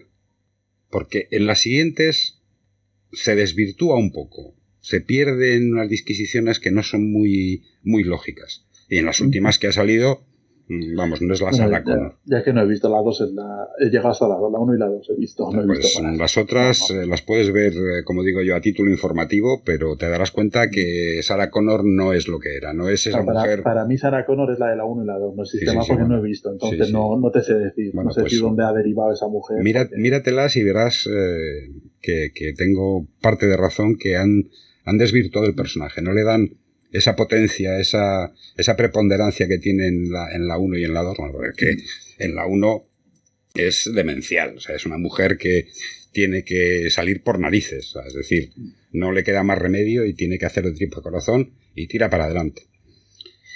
Pues bueno, ahora ya llegó el tiempo de la pregunta obligada de jarabe de micro, que es la siguiente. ¿Cuál es la pregunta que nunca te han hecho? Pues, a ver, mira, para serte sincero, eh, esta pregunta, como había escuchado otro jarabe de micro, había pensado en ella y tal. Pero llegar a la conclusión de que lo único honesto sería decir lo primero que me planteé cuando escuché la primera vez tu programa. Que no sé si fue a Joe Alamo, pues, no, creo que sí, que fue él. Que en ese mismo momento que él estaba planteándose, yo me estaba planteando. Y a mí la pregunta que me vino a la cabeza fue, ¿merece la pena vivir? En ese momento es la que me vino. Interesante es verdad que nunca nadie, ni me han preguntado, ni, yo creo que nadie se lo pregunta a nadie. Yo creo que eso es una pregunta que no se suele hacer. Y si soy honesto, tiene que ser esa porque es la que la primera vez que, te escuché me, vino a la cabeza. Así que esa sería la pregunta. Pues es interesante porque aparte que tienes razón que no se hace mucho esta pregunta, no es muy habitual. Y yo considero mm, una cosa que para mí es fundamental en mi caso te digo, ¿eh? ¿Merece la pena vivir? No. Viviría tres vidas. Con todas las situaciones que he vivido, tanto buenas como malas, porque yo tengo la, tengo la, la, forma de pensar de que de los malos momentos aprendes y de los buenos te olvidas. O sea, es así. O sea, un mal momento, una situación que te, que te marca de alguna manera, siempre vas a sacar algo positivo, por lo menos en mi caso. Y de los momentos buenos, pues me olvido porque en la vida hay muchísimos momentos buenos y entonces con que cojas uno u otro te vale. Pero los momentos malos son los que te hacen pensar, los que te hacen reflexionar y los que hacen que cambies. Y claro que merece la pena vivir, por lo menos en mi caso. No, yo estoy totalmente de acuerdo. Yo, cuando me hago esa pregunta, yo pienso igual que tú. Que sí que merece la pena vivir, que vamos, que con sus cosas buenas y con sus cosas malas y y con sus partes dolorosísimas, mm. merece la pena. Yo, yo soy de ese pensamiento. Yo no te digo... creo, creo, que por eso me fascinan tanto los vampiros. Sí, claro. yo creo que si pudiera, sería inmortal. Yo, no, yo te digo una cosa, yo muchas veces me, lo he planteado, y si yo pudiese ser un elfo, y de hecho tenía un personaje en, el otro online, el de Lord of the Rings Online, un juego de, de, rol en, en el ordenador, que le hice una especie como de background, una especie de, de historieta, de historia del, personaje, que había nacido en la primera edad y entonces, em, haciendo cálculo, digo, es que este personaje mío tiene 7.000 años. ¿Tú sabes lo que se puede vivir en 7.000 años? Yo es que no me lo, no me, lo he puesto. Eh, eh, a, a, a, medir, ¿no? 7.000 años. No, no, tiene que ser brutal. Yo Luego hay gente que te dice lo contrario, ¿no? Que te dice, te acabarías aburriendo de vivir. ¿Cómo? acabarías, que hay gente que te dice eso, nada te sorprendería, nada, nada te motivaría. Pero yo es que no lo veo, digo, ¿cómo que no te va a motivar? alguien que haya vivido en la época de Egipto y que de repente vea las naves está subiendo ahí los, los cohetes espaciales y tal, ¿cómo no te va a motivar eso? ¿Desde dónde vienes? Ver pero sí, también está la gente que dice lo contrario, que te aburrirías muchísimo. Sí, pero para mí esa gente no tiene amplitud de miras.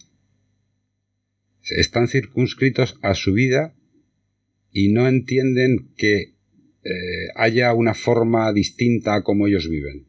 Entonces son, los conformistas.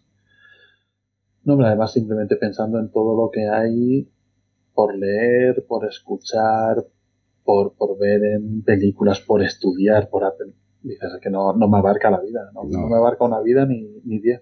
Ese es el problema de, nuestra corta vida, que nos, nos eh, circunscribimos a una materia, nos hacemos eh, eruditos en esa materia y las otras no las controlamos. En cambio, tienes 7.000 años de vida, pues puedes hacer de todo, de todo. Sí, sí. sí. Iván, esto se acaba. Bueno, pues ha sido más corto de lo que pensaba. Pues llevamos una hora cincuenta y ocho minutos. O sea, imagínate. Oye, pues me ha sacado mucho, ¿eh? que soy una persona normalmente poco habladora. Me ha sacado mucho. Es lo que pretendo. Lo que pretendo porque date cuenta una cosa, la típica entrevista de 20 minutos, hablar de tu libro y, se acabó, no, no me gusta. A mí esto me apetece hacerlo de una forma en que eh, sin forzar y sin que el entrevistado que no es una entrevista, es una charla sin pretensiones, ¿no? Entonces que, que no tenga ningún, ninguna, ninguna coacción ni ningún, que en ningún momento se encuentre incómodo y automáticamente sale perfecto. Lo has conseguido al 100%. ¿eh? Me alegro. Muchas gracias por estar en este jarabe de micro. Y a los oyentes decirles que ya saben que nos pueden encontrar en iVox, en Spotify y en la web de jarabedemicro.com. Y lo que os digo siempre, cuidaos.